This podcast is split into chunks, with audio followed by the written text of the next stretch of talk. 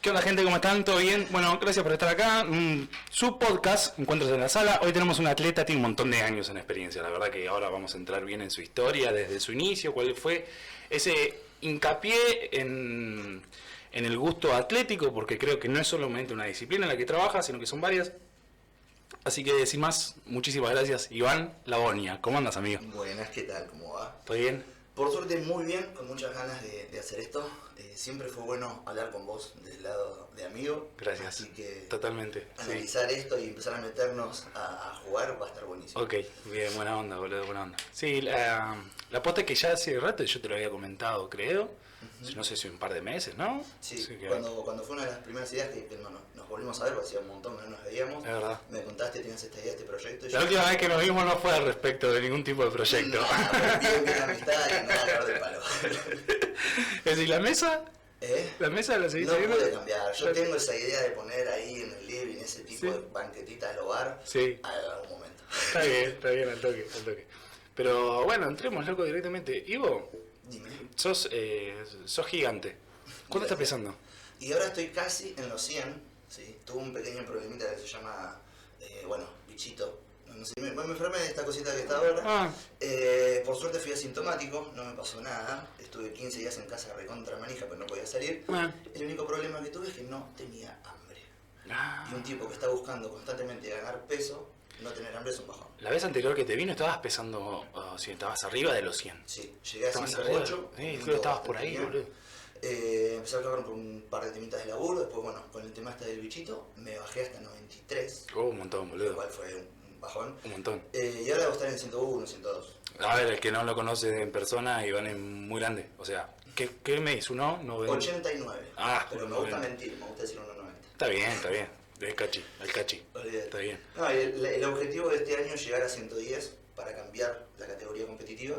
Y el año que viene, si se puede, a 120, pero ya cuesta. A todo que no, 120, guacho. Sí, Pero son 20 kilos para que después puedas llegar a corregir bien, ¿o no? Claro, claro. Claro, y claro. bueno, como se hace a proceso lento, porque yo no quiero engordar, quiero crecer, Claro. cuesta un poquito más. Sí, sí. Pero bueno, ya vamos a llegar. Che, bueno, y como que nos saltamos un par de años. Directamente estamos acá en el presente. Pero, ¿qué onda? ¿Cuándo arrancaste, boludo? O sea, ¿cuándo arrancaste en sí con el deporte? No, no con el levantamiento ni con el powerlifting, que ahora vamos a entrar, que es tu área, tu campo, tu fuerte, eh, sino en el deporte en sí, o sea, porque sos muy fanático del deporte. Yo eh, hago acrobacia hace ya 13 años y una vez en el gimnasio le digo, vení, dale, boludo, vos que tenés un montón de fuerza, tenés que salir, mortal adelante, mortal atrás. O sea, fueron tres intentos y lo bajó. O sea, cosa que no sucede. ¿entendés? ¿Qué fucking ser humano en el planeta puede hacer eso después de tres intentos? Este de orangután. boludo. ¿Cuándo arrancaste, amigo? La ¿Cuándo fue la chispa? A los... Yo vengo de un colegio, por suerte, doble escolaridad privado, mis viejos con campo de deporte y todo muy lindo. Y eh, en ese colegio te daban la oportunidad como para medirte como deportista, ¿verdad? Hacían una especie de, como de juegos bonaerenses internos. ¿Sabe quién es? Eh, sí, Colegio de la Victoria, que en su momento se llamaba Saint Germain o San Ah. Germán. Eh, Nada, teníamos profes de educación física, por suerte, muy buenos, apasionados, y nos hacían una especie de testeos, ¿sí? como pre-bonaerenses, como para ver quién a los chicos les gustaba el deporte en serio, esto, lo otro. ¿Qué edad? 11. Ahí va. Sí, sí, sí, porque, Guachín, guachín, guachín. sí, porque dos años después de esto te voy a contar, empecé algo picante. Eh, bueno, hicieron una especie de, de- de juegos deportivos con las pruebas de los bonaerenses, me anoté en todo y me fue bien en casi todos. Entonces mi profe me agarra a mí y me dice, llama a tu mamá, vamos a tener una reunión. Bueno, a partir de ahí le dijeron, a este chico le gusta el deporte y no viene tan mal. Y, tiene posibilidad. Claro, y mi mamá, como buena profe de inglés y, y varios otros títulos, dijo, ay sí, pero él va a estudiar. y lo miraba el profesor. Bueno, empezamos a entrar un poquito más y terminé dedicando... Adiós, adiós a ese universo deportivo Sí, no. dijiste, pero no. Chao. Eh, Pero no quedó ahí, Más pero adelante tuve, tuve revancha bonaerense, pero a partir de ahí dije, bueno, me gusta el deporte, quiero hacer todo lo que en mi familia es muy estudio primero, trabajo y después deporte, porque el deporte todavía en esa época, por lo menos no en mi casa, no se veía como una carrera, no se veía como algo más Sí, que sí, un claro. hobby. ¿sí? Porque Es que es un par de años, eso no se veía tan así. totalmente, tan sigue sin ser algo rentable hoy. ¿Qué edad tenías vos Ivo, actualmente? Ahora 31 y nada 32. En el antiguo está hace 20 años, boludo. Hace 20 años está- estábamos en el inicio de lo que podríamos decir la- los primeros pilotes de internet. O sea, eh, de ahí a sobrevivir a través del deporte y montado en una plataforma. No. Quedaba lejísimos. No. A nuestro viejo le quedaba Sí, no. Eternamente inalcanzable. Sí. Por suerte, eh, se me dio por el hockey porque teníamos en el colegio, ¿sí?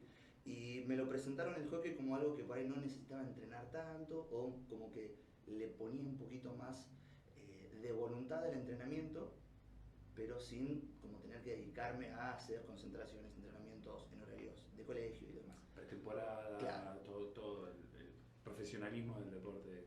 Supongamos. Qué raro, sí. Porque después terminé jugando en Independiente al hockey a los 13, que ahí es donde fue mi primer contacto con el deporte.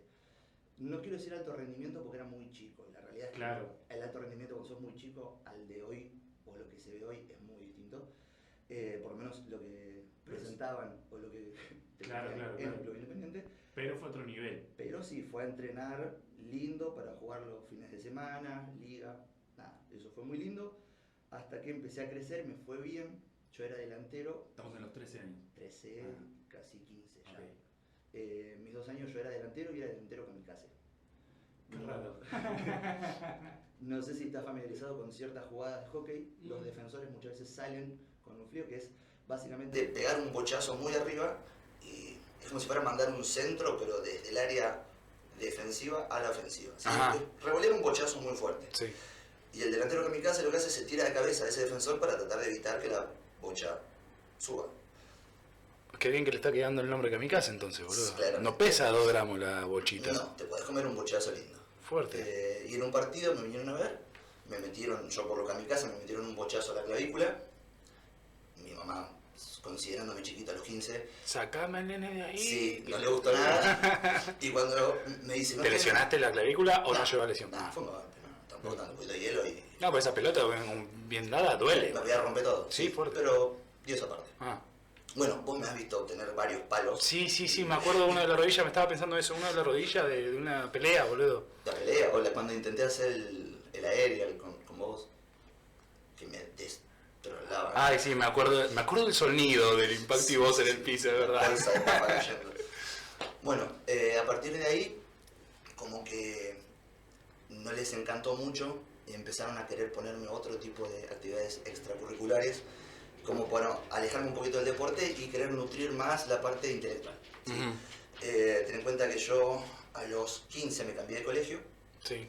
y eh, cada verano, esto es una locura, pero se lo agradezco muchísimo a mi madre, hoy lo entiendo, cada verano yo adelantaba un año en inglés estudiando en mi casa con mi mamá, para después ir a una cultural y rendir los exámenes antes de terminar el colegio. No, eso es una gloria, boludo. Está. A, lo- a los 15 lo peor que te puede pasar. Sí, Esas son las peores personas que pueden existir si te están haciendo hacer eso.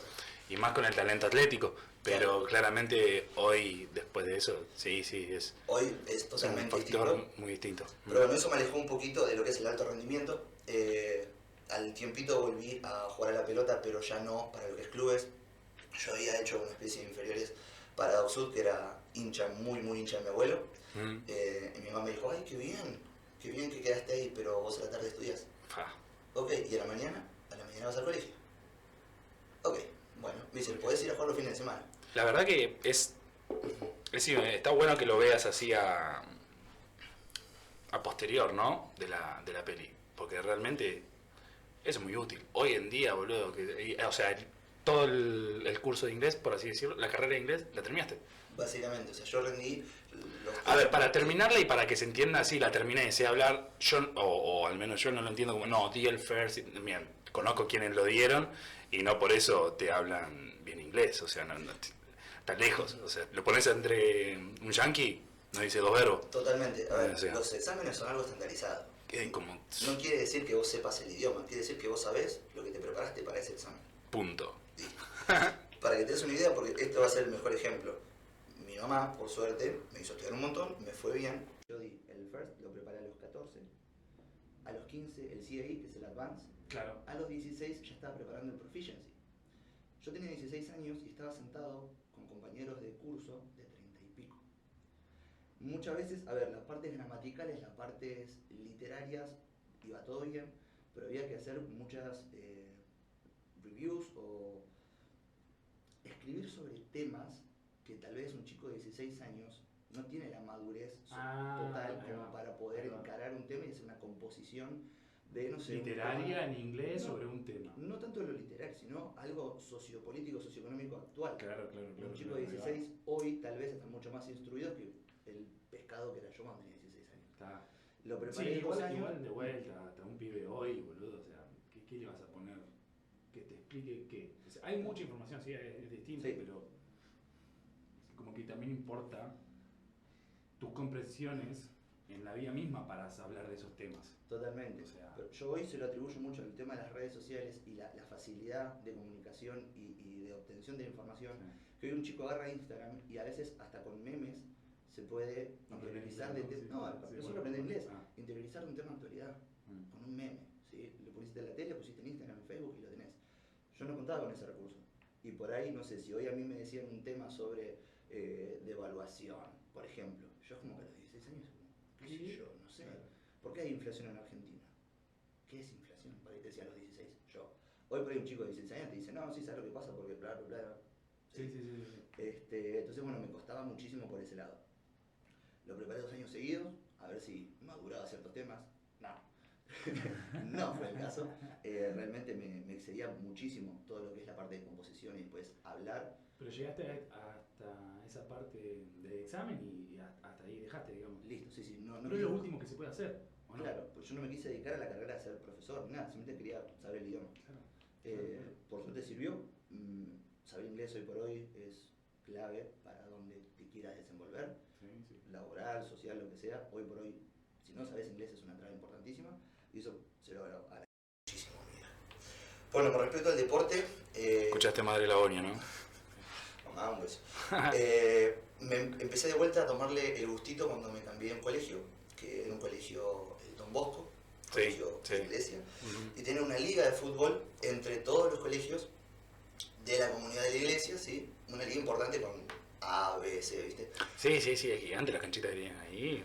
Toda la movida deportiva que hacen está buenísimo. Está muy bueno. Y uno son todos los colegios del conurbano bonaerense. Bien, empezamos a hacer una especie de pretemporada, a entrenar después del colegio, hacer un poquito más. Entonces como que le volví a agarrar el gustito y recordé lo que ya tenía 17, 18, hacía como 3, 4 años que no entrenaba Ah, claro. en serio. Y me agarró el gustito. A partir de ahí termino el colegio y digo, bueno, lo que más quiero es algo que me inculcó mi viejo, que hizo de chicos unas artes marciales. Y como buen obsesivo que soy, yo dije, quiero hacer un arte marcial, pero la mejor. no existe. ¿Cuál es la mejor? existe, No la existe, no existe. Pero bueno, me empecé a googlear todo porque cual obsesivo que soy quería ver todo. Me gustó mucho lo que es el Muay Thai, ¿sí? boxeo tailandés. Sí. Eh, me gustó que sea muy completo, me gustó que tiene una preparación física muy, De la, muy de la completa. hostia. De, transformar tu cuerpo. O sea, Básicamente. no es prepararte físicamente, es transformar tu cuerpo el Sí, Muay Thai. y, y Sí, todo arte marcial mentalmente. Bueno, todos, ¿eh? Eso, Sí, sí, sí. Eh, me Sí, muchísima disciplina para llevar el cuerpo a ciertos puntos límites, boludo. O sea, sin ir más lejos, el ejemplo de las canillas, o sea, los canillazos que sean. O sea, si ahí no, no hay un entrenamiento mental acorde a los golpazos que le esté dando la canilla, amigo. Parte de la base es que la gente que no practica un arte marcial se piensa que pegar no duele. Claro, ¿no? El que recibe el golpe Con- le duele. Sí, sí, El obvio. que pega es carne contra la del otro. Eh, bueno, a partir de ahí, mil cosas más. Me gustaron muchísimo las artes marciales, me metí en lo que es Quilmes Dojo, ex Quilmes Dojo acá en, en Quilmes. Eh, representantes de Muay Thai en Argentina, la verdad, gente que hizo un laburo muy bueno con lo que es respetar la, la cultura y las tradiciones de allá, son gente que viajaba mucho y eso estaba muy bueno, eh, porque yo me metí a artes marciales en una disciplina. Yo quería meterme en artes marciales para la disciplina. Para Sí, entrenar para la yo. disciplina, Claro. vos en mismo trabajar la disciplina. Sí. Totalmente, no quería ir a un lugar comercial, yo quería vivir la experiencia tailandesa, por así decirlo, Ajá. sin ir a Tailandia. A partir de ahí me aprendí a callar la boca y entrenar.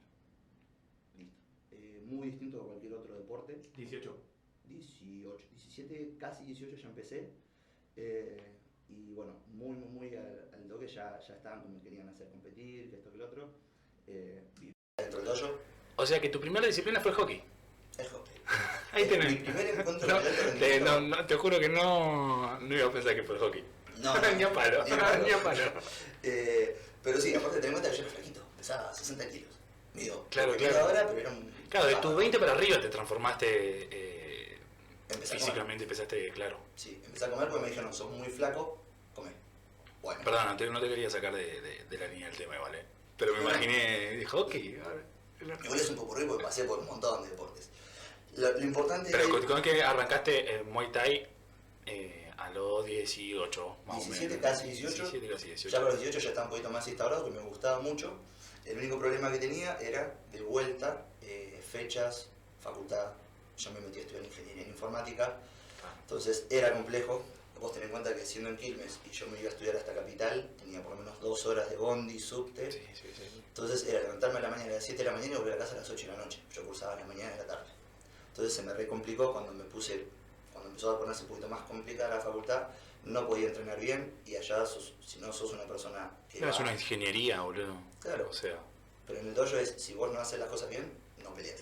ah, Entonces no te presentan, se lo toman en serio. Eh, no es que puedes ir dos veces por semana, así nomás y ya está. No, si vas a ir dos veces por semana tenés que ser súper aplicado. Y estar a la altura de... Nada, porque no peleas para vos. Estás representando a tu sensei y al dojo. Sí, sí, es esa cuestión simbólica de dónde vas a entrenar y todo más allá de grupo o equipo, no, es el dojo. O sea, es una cuestión... Más mística. Tiene un poquito de, Tiene, de tiene. orientalismo, Sí, o sea, lo tiene, boludo. Sí, sí, sí. Totalmente. Y esta gente lo respetaba mucho. Claro.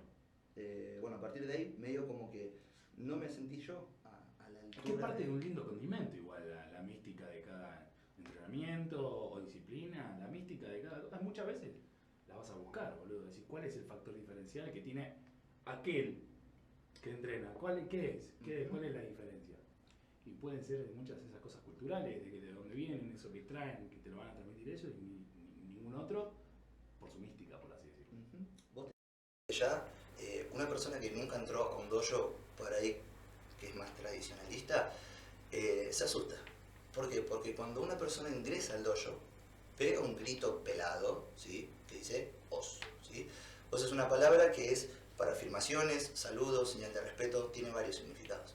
Pero vos estás normal ahí, por ahí decís, ay, voy al muchacho de recepción porque quiero consultar tarifas, y llega uno atrás tuyo y pega un grito pelado, os, y te pegas un culete. Y los 20 que están adentro gritan también os. Ok, bueno. Entonces, esos pequeños detalles que te sacan del contexto común argento, decir, che, Claro. ¿qué es esto? Llegás, tenés que saludar. Cada vez que el sensei te dice algo, pie, se le agradece y se le dice os. Entonces, estás escuchando la palabra os cada 3 segundos en ese lugar. Antes de la clase, terminando la clase, se agradece. Eh, hay toda una, una parsimonia interesante que eso te pone los piecitos en la tierra, te Claro. enseñan a ser disciplinado. Sí, como humanos tenemos un- una complicación que es como que dejamos las cosas. Eh, la falta de referentes, eh, viste, de ir a un... Bueno, en este tiempo de dos horitas en un dojo, eh, acá en este tiempo hay referente. ¿Quién es? El maestro. Y el maestro respuesta, gracias.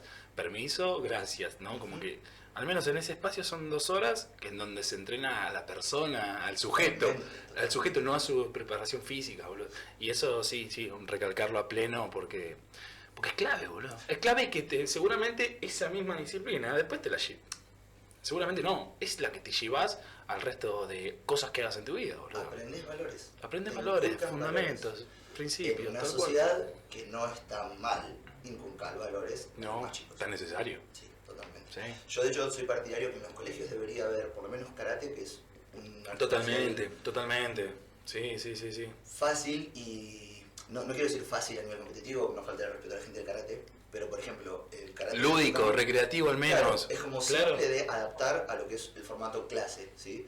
Pero si vos les enseñás a los chicos sobre disciplina y valores, inculcándolos desde el arte marcial, eh, estaría buenísimo. Sí. Bueno, que en realidad ya sabemos que igual la función eh, institucional académica es eh, formar empleados, formar maquinitas, o sea, ya, ya lo sabemos, más allá de que suene una cosa trillada, ¿no? Pues no deja de ser algo trillado lo que estoy diciendo, pero es verdad igual, ¿eh? O sea, ya el sistema educativo que hay, ya eh, está, está en moldes, y salí acá y andá acá y hace eso, o sea, así, yo estoy eh, en la facultad actualmente y hasta los mismos profesores te lo dicen, boludo.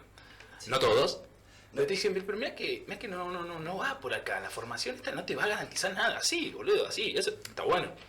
Pero eso no, al principio, donde es donde más mamamos, de pendejos, Totalmente. Ah, ¿Cómo no lo vas a avisar desde aquel Yo principio? no quiero decir la palabra adoctrinamiento porque es Pero, ruda. pero pega en el palo, cae en la línea y sigue girando ahí. Sí, tal cual, boludo. Imagínate que nadie, nadie te propone un abanico real de opciones para tu vida. Cuando vos sos chico estás en el colegio, lo que te dicen, además, que esto no es culpa de nuestros padres, porque no saben ser padres, la realidad es que no hay un manual de ¿Dónde está? No, tal cual, ¿dónde está Y ese manual, además, no? En otra época es muy distinto al hoy y además de otras formas de ser, de tener un trabajo rentable hoy es mucho más simple en algunos casos que por ahí en otra época. Y como padre vos querés que tu hijo no le falte nada y una veces vincula ese no faltarle nada con algo material. ¿sí? Eh, entonces, sin creer que te estaban proponiendo, que vos eras chico, que tenías que ir al colegio para ir a la facultad, para conseguir un trabajo, para tener una casa, una familia y morirte. Genial. Fuiste parte de un eslabón y Hace plata, comprate el auto, comprate el auto, comprate el perro, el gato, quédate, armate de vacaciones 15 días Viví, y ya está, no vivas más que eso. viernes después de las 18 hasta Claro. el domingo de la mañana que decís, uh, mañana es lunes, y no está bueno eso, y disfrutate tus 15 días de vacaciones de los 365 del año. Claro. Entonces tal vez eso no sé si está muy bueno. Por más que, porque fuera de joda no es algo que, que no esté claro en algunas cabezas, ¿no? Hoy en día, este pensamiento que estamos poniendo en la mesa. Pero es válido recordarlo. Vos imaginate que, ¿qué es lo que todo el mundo quiere? Estar tranquilo. Dignidad. Además, además la dignidad. Pero estar tranquilo, estar seguro, o sea, cosas como pilares básicos, ¿no? Eh, eh, nadie, tal vez nadie necesita ser millonario, pero todos quieren vivir bien. Totalmente. O sea, quiero conocer el mundo, viajar, relacionarme con mis amigos, ir a tomar algo y no estar, che, ¿y cuánto se fue el dólar hoy? ¿O cuánto? Sí, sí, sí. Vos fíjate usaste una palabra muy linda que es dignidad. Ah, Vamos a decir vida digna. Yo quiero una vida digna. Ahí va. La vida digna de uno puede no ser la vida digna de otro.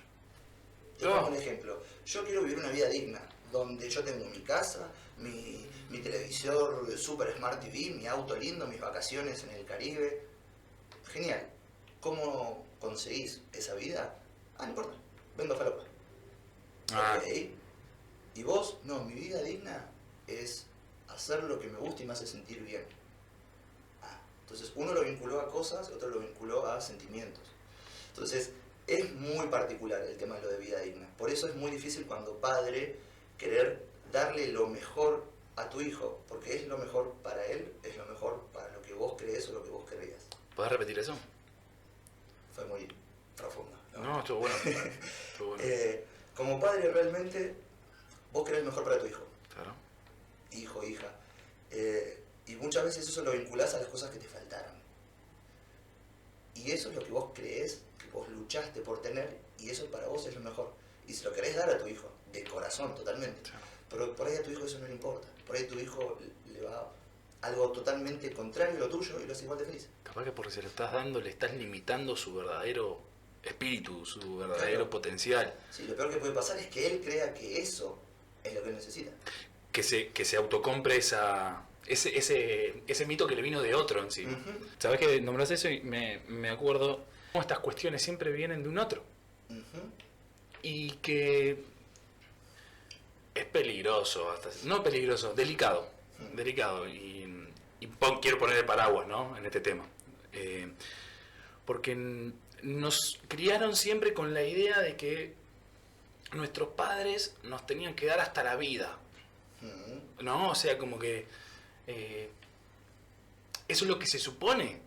Eso es lo que se supone socialmente, que tus padres dan la vida por vos, trabajaron, o al menos argentinamente tenemos ese, ese, ese discurso metido.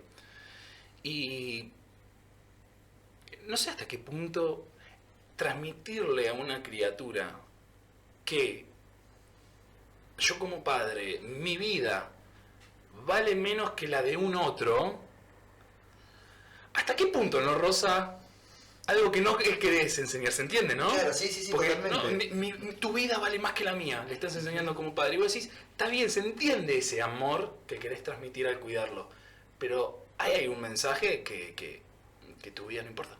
¿Cómo? Si yo tengo una vida y mi mujer tiene una vida, ¿sí? Plena, completa, juntamos, tenemos una unión como pareja, pero cada uno tiene su vida también. ¿sí? Y la vida que compartimos. En esa vida que compartimos tenemos un hijo. Si vos dejás de vivir tu vida por el hecho de cuidar, brindar algo a otra vida nueva, estás perdiendo teóricamente dos vidas por una. Tal vez es una gran inversión, tal vez es algo que uno deba hacer en un momento. Eh, oh, exacto, exacto, Pero, exacto, exacto. eh, yo considero que hoy, dadas las oportunidades que por ahí tenemos como sociedad, no es tan necesario como antes tener cierta fecha para ser padres. Vos acordate que antes una mujer a los 20 ya tenía que estar ubicada y tener familia. Claro. Llegabas a los 30 soltera como mujer y upa. Sí, sí, sí. Entonces imagínate que siendo chico hoy, chico entre comillas, vos querés vivir un montón de cosas más.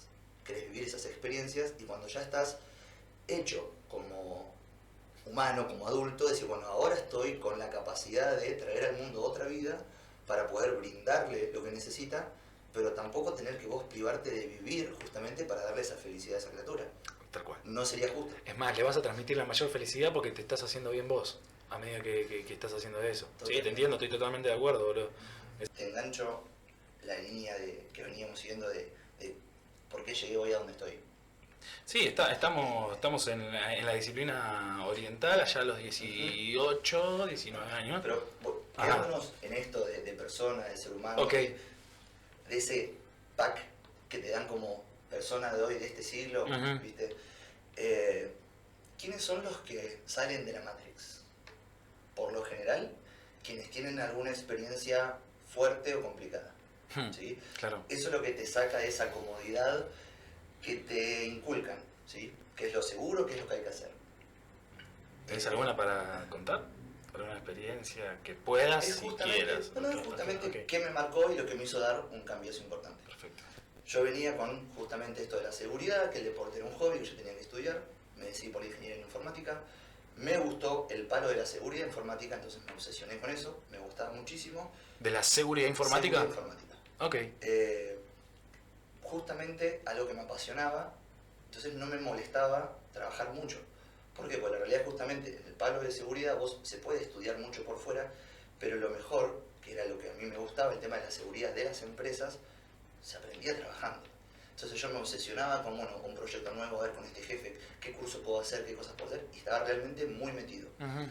En esa vorágine de trabajo me di cuenta que ya lo que hacía como hobby ya casi estaba nulo en mi vida, me obsesioné mucho trabajando y empecé a crecer en esa carrera. Empecé a necesitar esa falta de, de- de física, ¿sí? era todo muy mental en, en ese entonces. Eh, volví al deporte en serio, saliendo del dojo, ¿sí? un, un amigo mío me dice, che, abrieron un gimnasio de CrossFit acá en Quilmes. ¿Qué es CrossFit? No Mm. tengo ni idea. No, un coso funcional que haces un montón de cosas raras y ejercicios y qué sé yo. Bueno, vamos. Era el dueño del gimnasio, era el cuñado de mi mejor amigo. Qué sé yo, vamos, dale.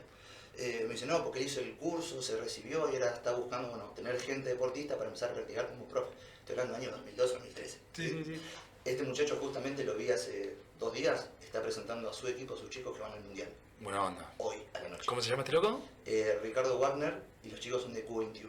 Ahí va. Este, de hecho, que en un rato les que llevar unas, unas remeras. Al toque. Este, imagínate, ¿no? Qué, qué loco. Este muchacho que yo fui uno de los primeros kamikazes que, que fuimos para que él practique. Su docencia. Claro, en este, en este deporte, Ajá. hoy está presentando atletas al mundial. Al mundial. ¿sí? Un, un animal. Eh, bueno, me gustó. Era bien violento el deporte, eh, no a nivel clase, sino a nivel como competitivo. Yo dije, quiero esto, me gusta. Sí, sí, sí, sí. Me obsesioné, eh, empecé a meterle muchísimo, me fui alejando del dojo. Yo no hago mil cosas así nomás, una bien. Eh, me metí de lleno con el CrossFit. A partir del CrossFit también, eh, el CrossFit es una, eh, un conjunto de disciplinas. Dentro de esas disciplinas hay un deporte que se llama powerlifting, que es levantamiento de potencia, el cual, como soy un tipo dentro de todo grandote, me iba bien en los aspectos de fuerza eh, y empecé a hacer paralelamente los dos deportes ya que son como deportes primos. Crossfit y powerlifting. Exactamente. y sostener una carrera de ingeniero, ¿sí? Sí, trabajando sí, de sí, 9 a 18 como todo el mundo. Llega el punto donde eh, me empiezo a ir un poquito más por la rama del power, empiezo a competir, eh, yo ya estaba haciendo carrera como pinchando para ser gerente, porque me estaba yendo muy bien en una empresa, yo estaba en la cervecería de Quilmes, eh, me habían dado un rol bastante importante y el gerente, si bien era un tipo súper capaz, no era del palo, era un contador y él era gerente de seguridad informática. Entonces caía en mí bastantes responsabilidades que excedían tal vez mi rol y yo obviamente las agarraba porque quería hacer carrera. Claro. Es así que yo viajo a un nacional, que por suerte me va bien, y a los dos días de ese nacional fue un tema importante, una migración en la empresa, algo bastante estresante. Eh, yo llego de La Pampa un lunes a las 6 de la mañana. ¿Primer torneo que ibas? No, eh, Ah. segundo. Ok, So, ya, para ese entonces ya era campeón nacional y este fue mi segundo título nacional. Eh, llego recontento, pero me empiezan a llamar por teléfono el domingo, que había un par de líos en la empresa, que si podía ir el lunes más temprano. Dije, sí, mira, estoy en retiro. Me cambio, me pongo el traje y voy. Eran las 11 de ese lunes que yo tenía los ojos llenos de sangre, ¿sí? estaban rojísimos. Y eh, un compañero mío de trabajo, un muchacho de unos 50 y pico, me dice, ¿estás bien vos? No te veo bien de cara. Le digo, me duele un poco la cabeza. Me dice, tenés los ojos rojos. Le digo, no, pues pasa que no dormí, debe ser eso. Bueno, al rato, ¿No te sentías mal? no, me dolía la Un cabeza. poquito de yo dije, tal vez el viaje, estar en las corridas, estrés del laburo, porque era un tema picante. Bueno, empecé a sentir un dolor de cabeza raro. eh, no la típica presión en la cabeza, sino una especie de coronilla de espinas, ¿viste? Algo raro. Después me enteré que eso era presión, ¿sí? En el momento se vuelve a levantar este muchacho y me dice, Iván, ¿por qué no vas a la salita a tomarte la presión o algo? Porque no te veo bien. Yo, un muchacho de 26 en ese entonces, a un hombre de 50 y pico, le hago caso, ¿sí? Debe saber algo.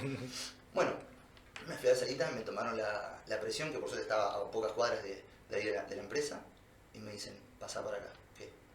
Me pusieron una camilla, me sacaron la camisa, me dieron un par de pastillas, suero, y me tuve que quedar ahí. Digo, ¿qué pasó? ¿Qué Dice? Estás a punto de reventar, negro. Tenía un pico de presión terrible. eh, no- yo no, no sé qué bien esta cosa. 16-8, pero una cosa así. Estaba muy alta la presión.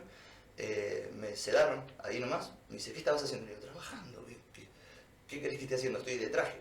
Claro. Este, Eran las 11 de la mañana. eh, me estabilizaron ahí. Me dijeron, llama al trabajo, decirles que no vas a ir. A partir de ahí fue un susto importante porque estuve 15 días de licencia en mi casa. ¿sí? Eh, cada tres horas venía una enfermera a tomarme la presión. Yo en ese entonces vivía con mis papás. Eh, no podía tener el celular, computadora, nada. nada por, una, genere- por una irritación ocular, no, presión no, ocular. Nada que me genere estrés. Nada. Yo tenía que ser Simpsons del señor Burns cuando aparece Les traigo amor. Sí, sí, Bueno. sí, sí.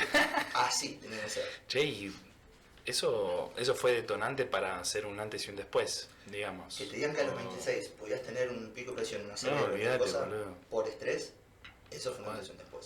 Y lo más lindo, O sea que hace cinco años empezaste de vuelta, básicamente, como vos, eh, Sí. en vos. Básicamente, porque ¿sabes Después de fue eso. Lo, lo feo, no, no solamente esa situación, ¿sí? mía, que yo preguntarme cosas, sino que yo cuando levanté el teléfono, ¿sí? cuando me lograron estabilizar ese día en el, en el hospital, eh, yo estaba en moto y me dijeron, ¿podés manejar? Que tengo que buscar a alguien, porque ibas a estar sedado. Lo primero que hice, vos fíjate como tipo responsable, avisé a la empresa que ya me estaba yendo a casa, que estaba bien, que no me morí. Ca- casi se me estallan las arterias. Claro. Estoy bien, me estoy yendo. Les quería explicar un poquito la situación y por qué no iba a volver ese día. Ya Ah. habían pasado un par de horitas. Eh, les explico la situación, que me dijeron que la presión, que el estrés, que que estar tranquilo, bla, bla, bla. Que me dijeron que iba a tener que estar unos días en casa. Todavía no tenía eh, el parte médico de los 15 días, cada 3 horas, ¿no? Pero expliqué más o menos eh, de qué iba la cosa. El diagnóstico. Totalmente. Y me dice, ¿y te puedes llevar la compu? Hmm. ¿Cómo? No, claro, si vas a estar unos días en casa, ¿te puedes llevar la compu para trabajar de ahí? Digo, no, no, pero o sea, yo tengo tema de presión, no puedo estar... Ah, bueno, pero algún mail que otro me puede responder. Y ahí me di cuenta que eso es un número, Que sos un no número. les importa si te morís ahí. La realidad es esa. Y eso ahí me puso los pelos de punta. Porque yo dije, yo le estoy entregando mi vida, ¿sí? Porque si vos haces un poquito de matemática, 8 horas de laburo, 8 horas de sueño, ponele, ¿cuánto tiempo te queda para vivir? Entonces yo le estoy dando mi vida a Sí. una empresa. Es que con ese, con ese cálculo hay un ejemplo muy, muy fuerte, va, a mí me resultó fuerte cuando eh, el día tiene 24 horas. Como vos decís, 8 laburamos, 8 dormimos, se supuesta, y 8 para nosotros. O sea, que a los 75 años tenemos 25 años dormidos, 25 años trabajando y 25 años para nosotros. Y... y qué fuerte, hermano. Y no está bueno. No está bueno eso. Lo mismo es lo de la. Ahora, ¿qué semana. pasa? Pero ¿qué pasa si todo el mundo va en un individualismo propio y, y- y no hay... Ese, ese es otro punto, boludo. Y no hay, por así decirlo, el, el- el empleado. No nos vayamos del tema, pero... Esto es un discurso muy liberal que te voy a decir. A ver. Pero, ¿y si no hay empleados, qué? No, no por eso, boludo. Sé, así. Si- yo, por ejemplo, ¿no? Vamos a poner algo sumamente básico. Yo soy arquitecto, ¿sí? El arquitecto va a diseñar un plan. El arquitecto no va a querer ir a poner un ladrillo para levantar una pared. Porque él está con otras tareas. Vos decís, bueno, voy a contratar mano de obra. Che, pero no, todo el mundo quiere ser arquitecto, ¿no? Porque claro. si vos tenés que elegir, vos decís, che, ¿vos qué querés ser? ¿Albañil o arquitecto? Tenés las dos para elegir al, al igual. Y no, yo quiero ser arquitecto. ¿Por qué? Automáticamente pensás que vas a ganar más plata. Porque hoy está dado así. Porque tenemos un sistema educativo que sa- saca eh, productos eh, en función a un molde. Totalmente. Sí. Si vos cambiás la palabra empleado por servicio, ¿vos qué sos? Yo soy arquitecto. ¿Y vos qué haces? Yo doy un servicio de colocación de ladrillos. Claro, claro, claro, Entonces, claro. ¿por qué el bueno, albañil va a ganar menos que el arquitecto? Eso, eso es muy bueno, ¿eh? Son roles iguales. Eso es muy bueno. El arquitecto necesita el albañil. Entonces, ya no tenés un... Y el albañil no como empleado, sino como un autogestor de colocación de ladrillos. Sí, propio. Te entiendo. Entonces vos podés partir de, la- de lo individual de cada uno, pero sos parte de una cadena igual. ¿sí? Porque si a vos te va bien, a mí me va a ir bien porque nos necesitamos. Nadie puede vivir solo completamente. Y encima no todos están dispuestos a hacerse la carrera de arquitecto, ponele. Además, además de los gustos particulares de cada uno, si vos te fijas que de una forma podés enganchar esos eslabones con otra idea de lo que hoy ya está impuesto, está buenísimo. Entonces, como que no es que tiene que ser siempre así o elegir la cosa que más te dé, pero eso porque hoy está así planteado. Está muy bueno. Sí, sí, está muy bueno. Eh, bueno, ¿En dónde estamos? volviendo, volviendo a lo que es la, la empresa. Claro. Dije, muchachos, cuando llegué a casa después de hablar con el gerente, llamé y dije, muchachos, a partir de septiembre no cuenten más conmigo, chao, nos vemos. No, pero ¿qué? ¿Por qué? Chicos, tengo 26, tengo ganas de por lo menos tirar hasta los 30. por lo menos. Déjame tener Dame cuatro años más, algo. dale, boludo. Bueno, eh, quise tomarme un año sabático, quise, Eso es imposible, ¿no? por lo menos en mi cabeza no. Claro, es No como... me puedo quedar quieto. Es imposible. Eh, estaba en internet dando vuelta una- un meme que es muy gracioso que dice: Voy a dejar que las cosas fluyan. Pero, digan cuándo. Eh, somos así. Somos Bueno, así. la semana pasada hablamos con, con Sebastián Mereles, un tatuador, y hablamos también de esta cosa, de este extremo positivismo que hay igual. ¿Viste? Que eso es un chiste, pero que viene a- a, concadenado al chiste anterior con respecto a eso. ¿Cuál? El que todo fluya. O sea, ese chiste te agarraba a esa frasecita, que esa frasecita es este extremo positivismo que hay, boludo, que hay, eh, está bien, un par de cachetazos necesitamos, boludo, a veces, y un contraste con... Es necesario conectar, o sea, ¿cómo se prende la lucecita? Por lo negativo, por lo positivo, no solamente el, el- el- el positivo y haciendo ojos ciegos a lo que te está mostrando la vida, pa, pa, y que siempre cada tanto tiramos un, otra vez lo mismo, otra vez esto. Eh, papi, pipi, Y sí. amiga, amigo, fíjate. No todo es color de rosa. Claro, no. boludo. Si te lo plantean así como todo rosa, salís a la calle, de vuelta hay que citar a los Simpsons, eh, inspector de billeteras. si no estás preparado para el mundo que dicen que es cruel, ¿sí? que es cruel en base a cómo uno se lo tome y en base a cómo uno lo encare, eh, si vos estás preparado para esas cosas, le vas a pasar mucho mejor y puedes desenvolverte mejor, porque no sos ignorante de lo que, de lo que está afuera. Claro. Y no siempre te lo plantean de esa forma. O sea, en cuestión que, que, que decíamos, ¿no? O sea, para cerrar esto de- y continuar. Ujú. Cerrar esto de lo de fluir, que hablamos la semana pasada con Seba. O sea, ya la misma palabra que algo fluya está totalmente tropezada, boludo. Porque si vos querés que algo fluya, necesita un camino. Ujú. O si no, no, no está fluyendo, si no se está desbordando, se está yendo para el costado, no tiene nada que ver. O sea, es como que ya se pisan en, en ese mismo positivismo. Es el que, por no considerar eso, te lo va a traer. ¿Viste? Es como. Te, mirá que. Una cosa es por la otra. Totalmente. O sea que si vas solo por este lado, este va a aparecer, no te olvides de mí, no te olvides, mirá que yo te voy a pegar un par de saquetazos de, de improviso y son los que más te van a doler si no me consideras, te va totalmente. a decir esta cosa que llamamos realidad. Y más si vos te quedás con la frase y no pensás. ¿Por qué viene la frase? ¿De dónde viene la frase? Vos me decís que fluya. Sí, necesitas que haya un surco para que vaya el agua. Sí, ¿Qué fluir si no? ¿Por dónde? Bueno, yo quiero que fluya, pero donde yo quiero que fluya. Eh, sí, sí. Bueno, volviendo con esta. Estamos año acá. sabático. Año Bien, sabático. Digo, joya, me pongo las pilas para entrenar. Me voy a dedicar a entrenar, me encierro ahí. Yo estaba entrenando y era parte de un equipo eh, de un box de CrossFit en Capital, eh, con un entrenador de levantamiento olímpico que estábamos muy bien.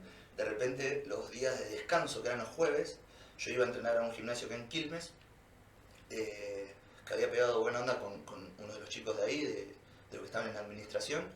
Eh, a partir de ahí dije, che, qué bueno que está no tener que viajar una hora para entrenar. Eh, hablé con mi entrenadora para poder entrenar ahí.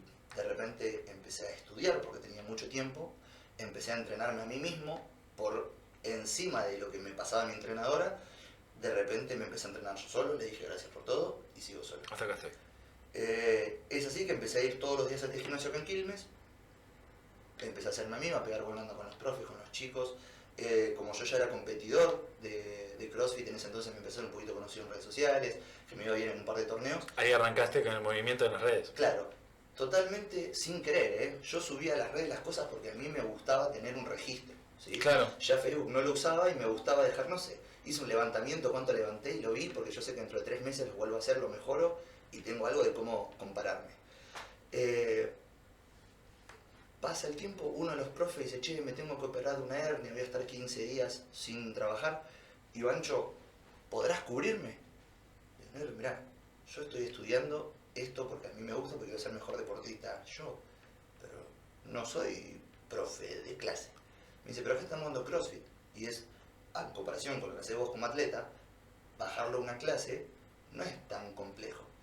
Me dice, mientras la gente se divierta, esté segura, o sea, no les hagas hacer locuras que los lastimes, y les sirva, ¿sí? A nivel salud, es eso, esas tres cositas, nada más. Me dice, vos sos un tipo con Ni chispa. nada menos. Claro, y sos un tipo con chispa, vas a estar bien.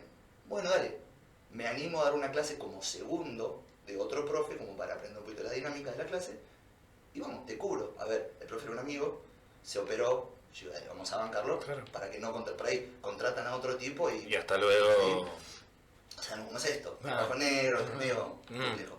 Sí. Entonces, bueno, eh, 15 días que dije, ya fue, me pongo con la 10 total, no estoy trabajando. Estaba en mi año sabático, estaba viviendo en mis ahorros, eh, que iba bien por suerte, así que muy tranquilo. Empiezo a dar clases, a la gente le gusta eso, eh, viste que la gente es muy como, si tenés una, un signito, un símbolo que te dé estatus, a la gente le encanta, ¿por qué respetás al, al médico cuando, cuando tiene Sí, claro.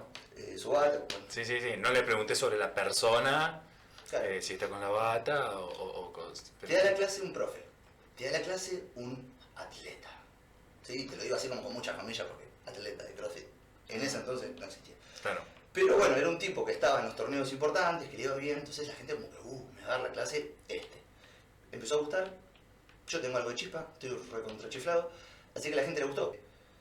Adelantamos línea de tiempo, a los pocos meses yo estaba a cargo de la planificación deportiva del gimnasio, de eh, coachear a los profes, de las chicas que hacían la parte de musculación extra, que eran algo para estar un poquito más lindas, los Ujú. muchachos lo mismo, y me dijeron, che, ¿querés armar un equipo competitivo donde vos lo vas a entrenar?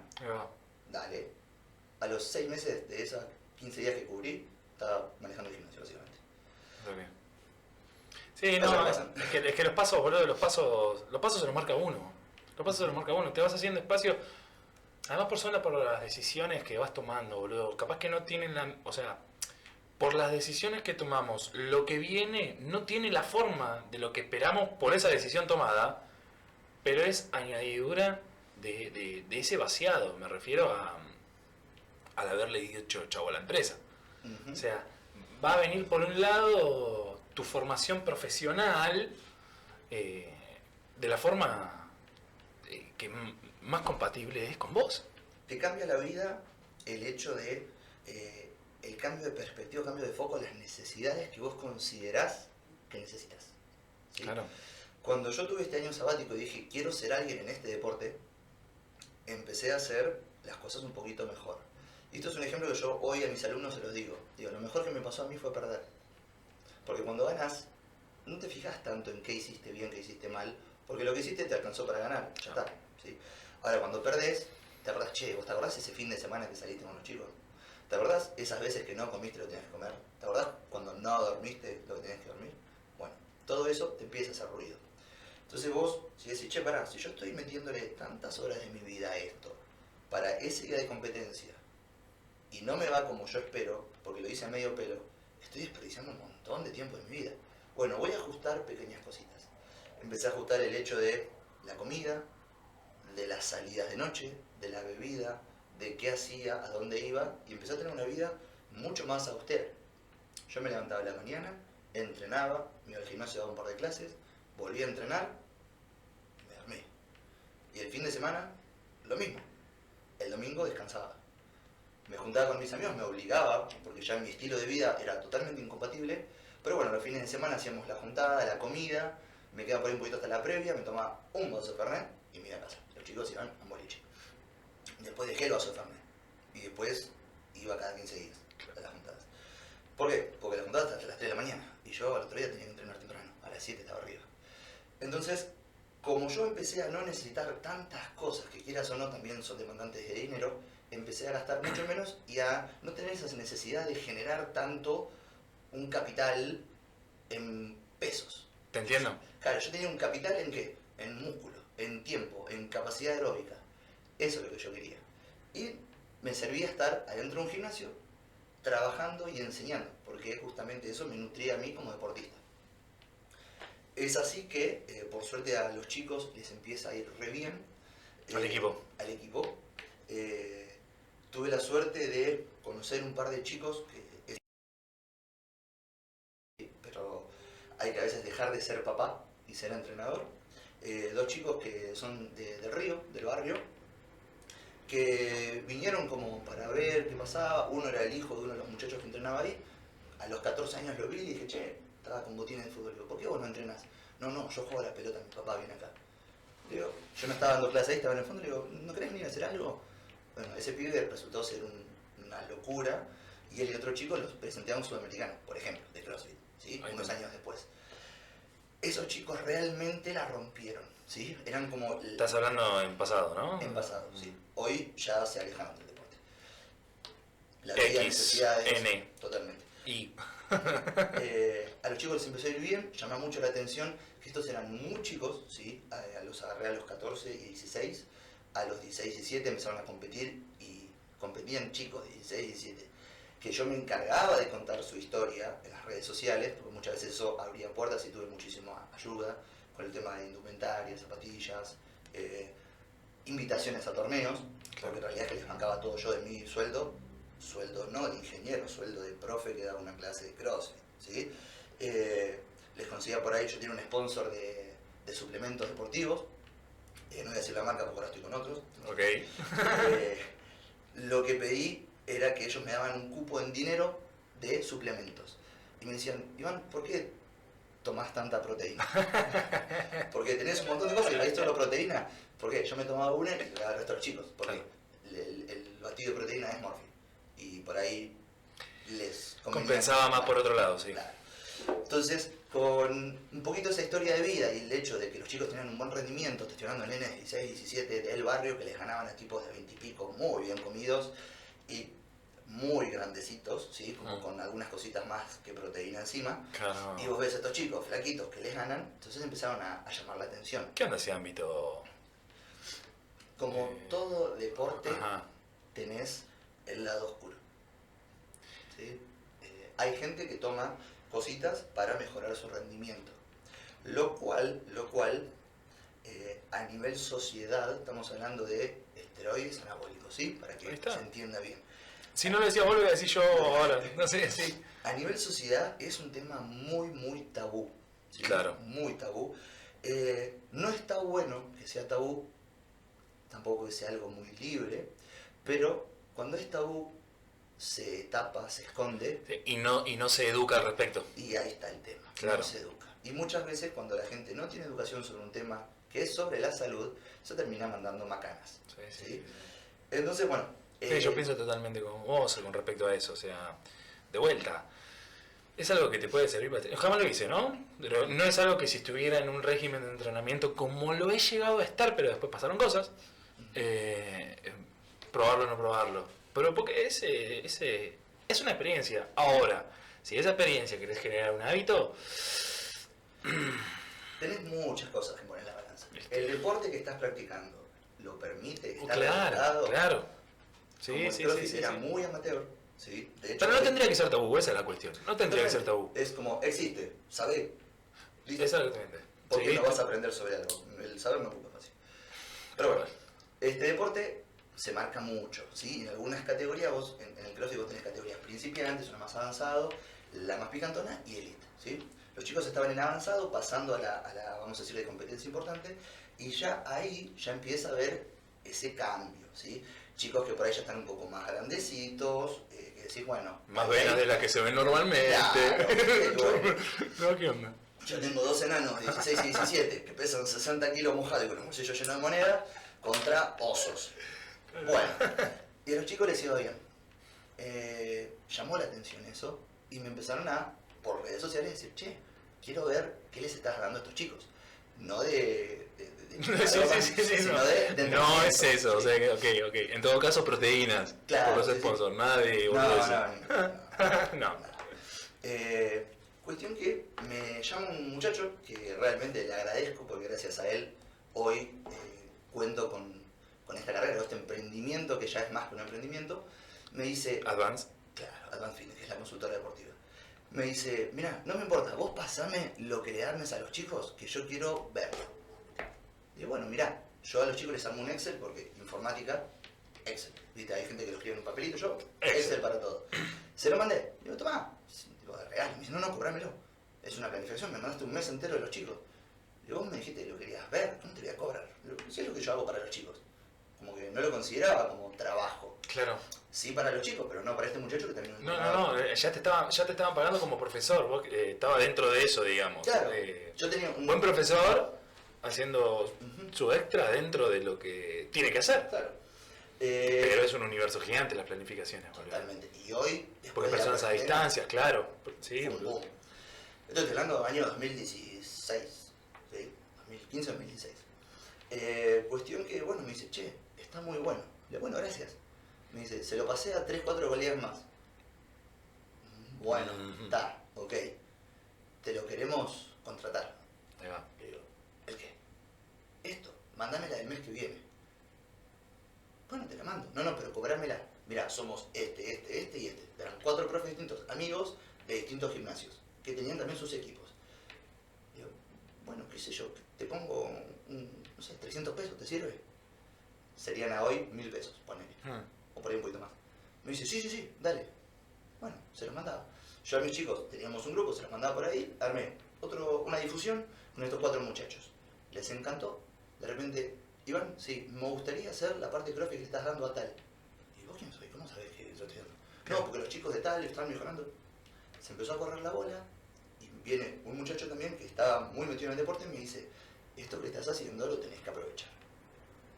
Bueno, me empiezo a poner un poquito más las pilas, empiezo a estudiar aún más, porque yo estudiaba para ser atleta y después tuve que empezar a estudiar cosas más básicas, porque yo ya venía de un background deportivo importante, yo ya estaba en un nivel, entonces lo que estudiaba para mí, atleta, vamos a decir, un nivel un poquito más avanzado, ahora tenía que bajar 10 escalones, porque tengo chicos que eran principiantes. Entonces, bueno, fundamentos, bases. Empecé a estudiar eso para dar un mejor servicio a los chicos. Hmm.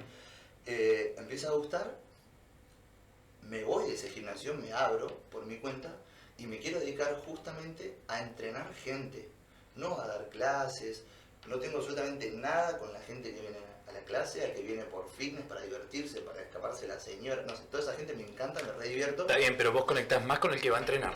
Claro, yo quiero Con el atleta. El atleta. El atleta. ¿Sí? Sí, sí, ni la educación de educar a otros profes, ni la gente de clase, no, yo quiero el tipo que se va a romper el lomo para ir a buscar una medalla. Porque yo soy así. Claro. Y eso es lo que a mí me motiva a seguir preparándome, estudiando, mejorando como entrenador, que me hace mejorar como atleta, y preparar a esa gente. A partir de ahí empiezo a ver, eh, me empiezo a meter más en el marketing y la necesidad del mercado dentro de lo que es las planificaciones deportivas. ¿Esto hace cuándo arrancaste en el de 2000? Ya estamos más frescos, estamos acá en el 2017, 2018. 2017. 2017 me abrí y fue como el boom. Y al siguiente año. Eh, el, el tema de avanzado es porque yo le estaba poniendo esa parte de, de ingeniería, si te gusta así, esa, esa cosa media cuadradona, eh, dentro de lo que es el ámbito deportivo. Lo que era a puño y letra, hojita, así escribita, Claro. sí, sí, sí. Eh, que eso creo que es el valor agregado que le di yo a este rubro. ¿sí? Vos tenés en cuenta que muchas veces las planificaciones de los profes era un cuaderno, una fotito y te la mandaban por WhatsApp, un texto así nomás. Yo te agarraba y te mandaba un Excel con fórmulas, interactivo, que tenías mil cosas, eh, links, videotecas, cosas que, che, pará, ¿y esto? Eh, empecé a ver, bueno, a ver, ¿vos qué necesitas? ¿Vos querés entrenar bien? Bueno, necesitas un gimnasio con elementos, necesitas la planificación, necesitas la nutrición, necesitas suplementos. Entonces yo dije, bueno, ¿qué pasa si, che, yo tengo un amigo que es nutricionista y es bueno, empecé a armar un equipo de trabajo para dar un servicio donde vos, no es, toma, esto es lo que tenés que entrenar en el gimnasio, puedes arreglarte. No, no. ¿Vos querés ser deportista? Toma, este paquete es tu vida deportista. Si te duele algo, vas a este kinesiólogo. Si necesitas comprar un suplemento, vas acá. Si necesitas un elemento, vas acá. ¿Querés un gimnasio para hacer este deporte en tu zona? Te recomiendo este. Y eso estuvo buenísimo. Y después, bueno, digo, ¿qué más falta dentro de esto? ¿Vos querés hacer CrossFit? Sí. ¿Sos competidor? ¿O sos una persona nueva que quiere meterse para ser competidor? Ah, entonces ya hay que dividir. Ya tenía dos planificaciones de CrossFit. Una para avanzados y otra para principiantes. Ajá. Después tenés gente que quiere ser simplemente fuerte. Y, y solamente vas a, a la gente de CrossFit o te has metido en otras disciplinas? Ahí te la está, enganchando. Ok. Hay gente que quiere ser fuerte, ¿sí? Y el CrossFit, con la masividad que tuvo y la popularidad, Ajá. abrió juego a un montón de otras disciplinas, como levantamiento olímpico y levantamiento de potencia, ¿sí? entre otros. Entonces, ¿qué pasa? Como vos en una parte, un entrenamiento de un atleta de CrossFit va a ser movilidad, entrada en calor, después viene la parte de fuerza, levantamiento olímpico, luego gimnástico y sigue. Pero en mis planificaciones por lo menos estaba bien marcada con subtítulos. Parte de fuerza, ahora vas a hacer fuerza, ahora vas a hacer levantamiento olímpico. Y la gente solita se da cuenta de que, uff, ahora tengo que hacer fuerza. ¡Eh, qué bien, tengo que hacer gimnástico! ¿Sí? Che, si te gusta realmente lo gimnástico y esto no tanto, ¿por qué seguís haciendo eso que no te gusta? Anda solamente a lo que te gusta y te hace bien. Entonces a partir de ahí hubo mucha gente que se desprendió del CrossFit y empezó a ir para levantamiento. Y mucha gente que por ahí se notaba que tenía una falencia en levantamiento y quería seguir haciendo CrossFit. Y se quedó más con lo gimnástico, lo, lo... Totalmente. Sí. Entonces, viendo que hay mucha gente, Todo el resto, todo el resto de cosas que da el CrossFit. totalmente, si el CrossFit es una disciplina que abarca muchas disciplinas, eso te abre juego para que la gente conozca las otras disciplinas que no hubiera conocido si no era por CrossFit. ¿Verdad? Entonces, ahí ya me planteé como una persona que quiere brindar un servicio. ¿Cuál- ¿Qué servicio? El mayor que pueda. Entonces vos venís, querés entrenar y yo me, me puse como misión querer darte a vos lo que necesitas para lo que vos querés entrenar. Entonces, ahí de hacer una planificación de CrossFit de un equipo para unos chicos que les iba bien, yo pasé con planificación de CrossFit para los nuevos, para teens, para competidores, planificación de fuerza general para todos los deportes y para CrossFit, de levantamiento olímpico con otro profe socio, levantamiento de potencia con otro profe socio en ese, en ese entonces, gimnástico con otra profe, eh, fitness para las chicas, una especie de fitness para varones. Entonces ya te armé un montón de... Sí, sí, sí, un de- universo, boludo. Claro, para que yo quiero entrenar, ¿qué? Esto, tomá. ¿Sí? Y cuando los conocí a ustedes, en Skype en ese entonces, Sí. eh, me empecé a ver en el mundo de la gente ágil, de la calistenia, del tricking, del parkour, y lo primero que dije fue, che, esto yo no entiendo nada y está buenísimo. Y me empecé a analizar a los chicos qué hacían, y hoy por hoy tengo una planificación, ¿sí? que comercializo y por suerte va muy bien, que es de calistenia. Ah. ¿De calistenia? No. Preparación física para calistenia. empecé a ver a los chicos cómo trabajaban cómo era su disciplina, qué músculos los involucraba y qué ideas tenía yo para potenciar Las ese bases con respecto a, a Claro. ese ejercicio, claro. Un ejemplo, si vos recordás, una vuelta que te hice hacer unas medio sentadillas explosivas y después ir a... A la pegana. Claro. Sí, me acuerdo. Bueno, esa transferencia, que, que hicimos medio como jugando, que esto, que el otro, es lo que me puse a estudiar después. Entonces yo te analizo el deporte, veo cómo puedes potenciarlo desde lo mío, y para no vender humo, este, y justamente de esa forma ayudarte a tu deporte a que llegues a ese objetivo desde otro lado. Sí, totalmente, boludo. Che, ¿y a cuántas personas estás entrenando hoy actualmente de esta, de esta forma? No presencial, sino No, así como Presencial ya no agarro nada más que a los chicos de mi equipo competitivo. Que, trae- que están en running. Sí. Ahora vamos para ahí. Dale. Eh, y en Advance tenemos casi 300 personas. Ahí va. online, ¿sí?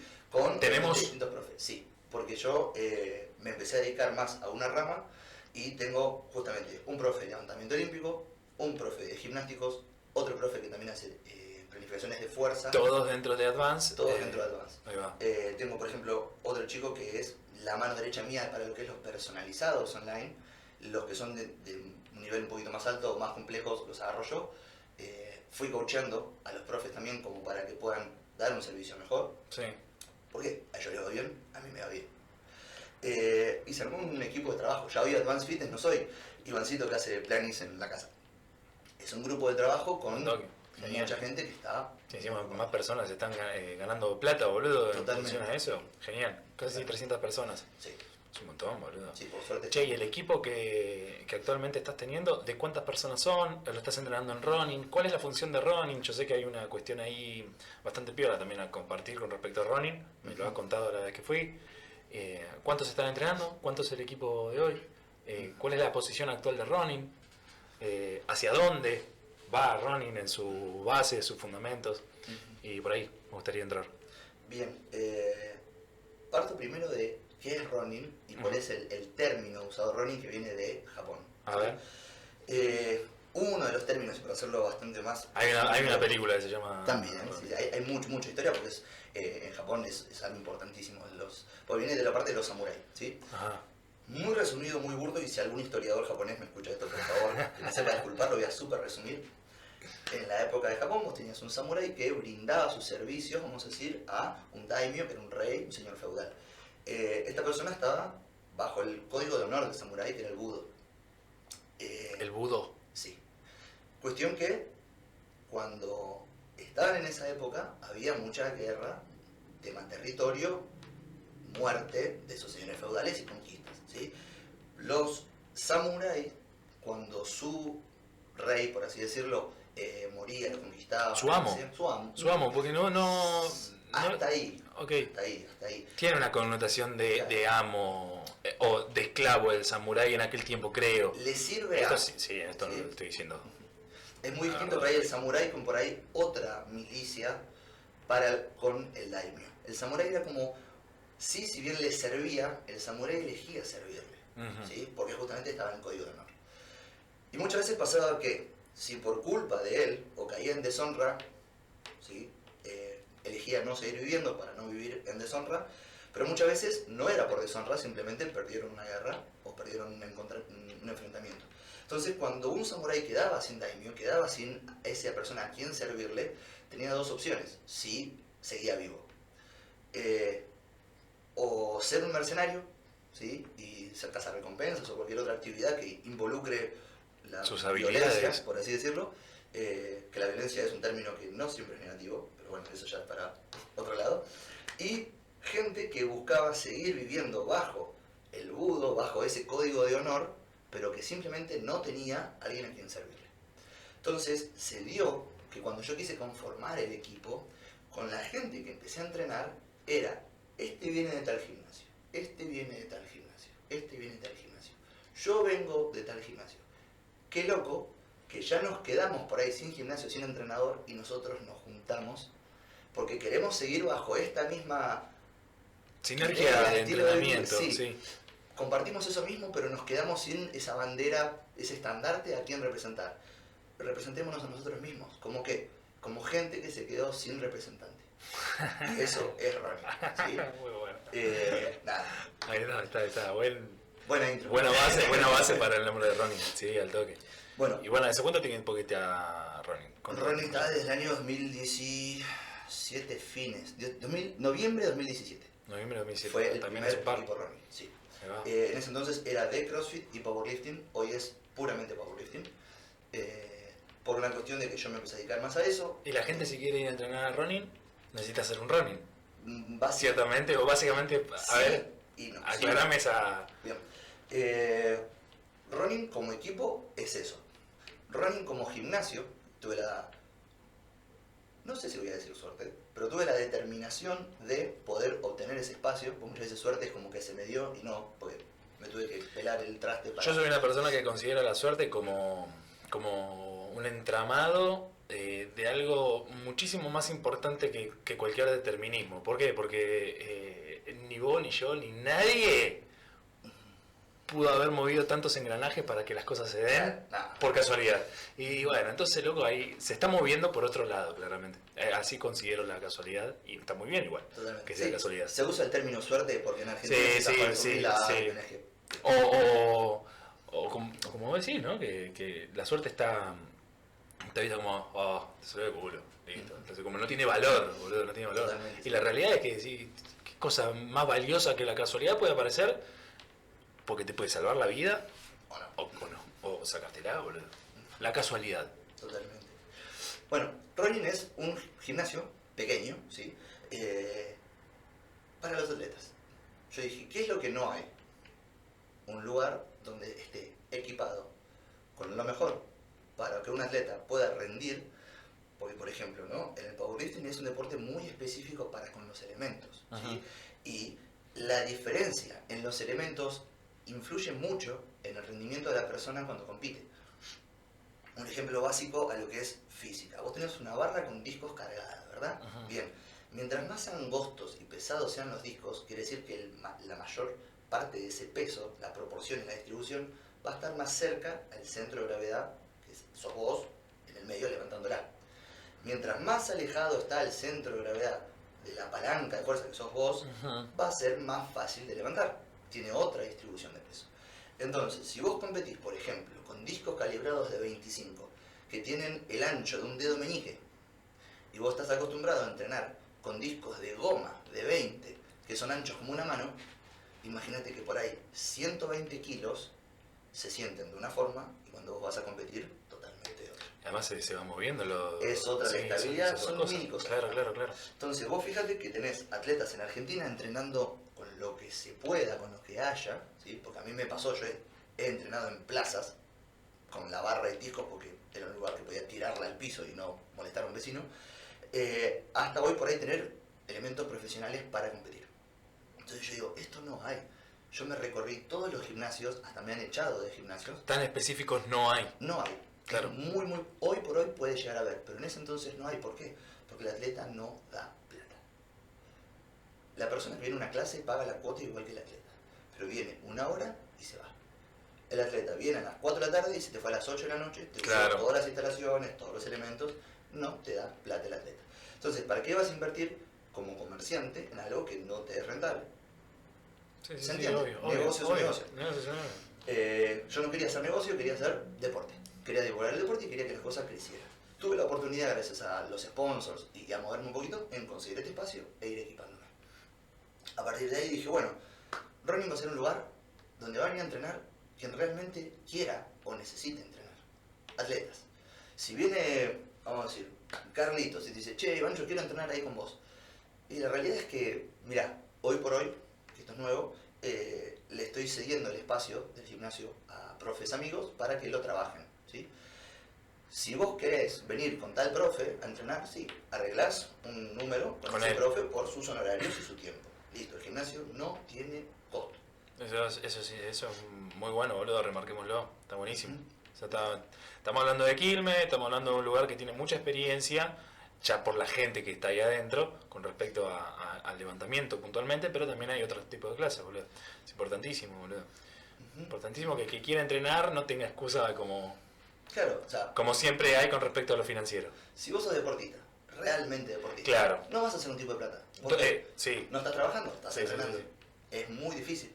Eh, Juancito, Martita mm, del barrio, no vayan al running. Porque no, no va a haber lugar para eso.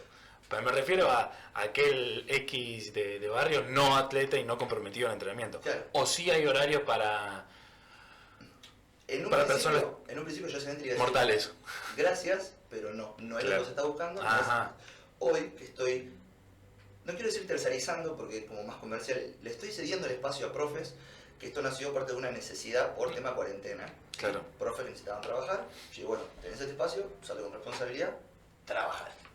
Entonces, hoy por hoy, si viene una persona, no quiero decir común, una persona no atleta, ¿sí? un, un deportista eh, de fin de semana, una persona que quiere fitness, ¿sí? Sí, sí. puede venir a entrenar al running, Ajá, ok. pero en el horario que estén los profes que atienden gente con esa necesidad. Con ese nivel. Totalmente.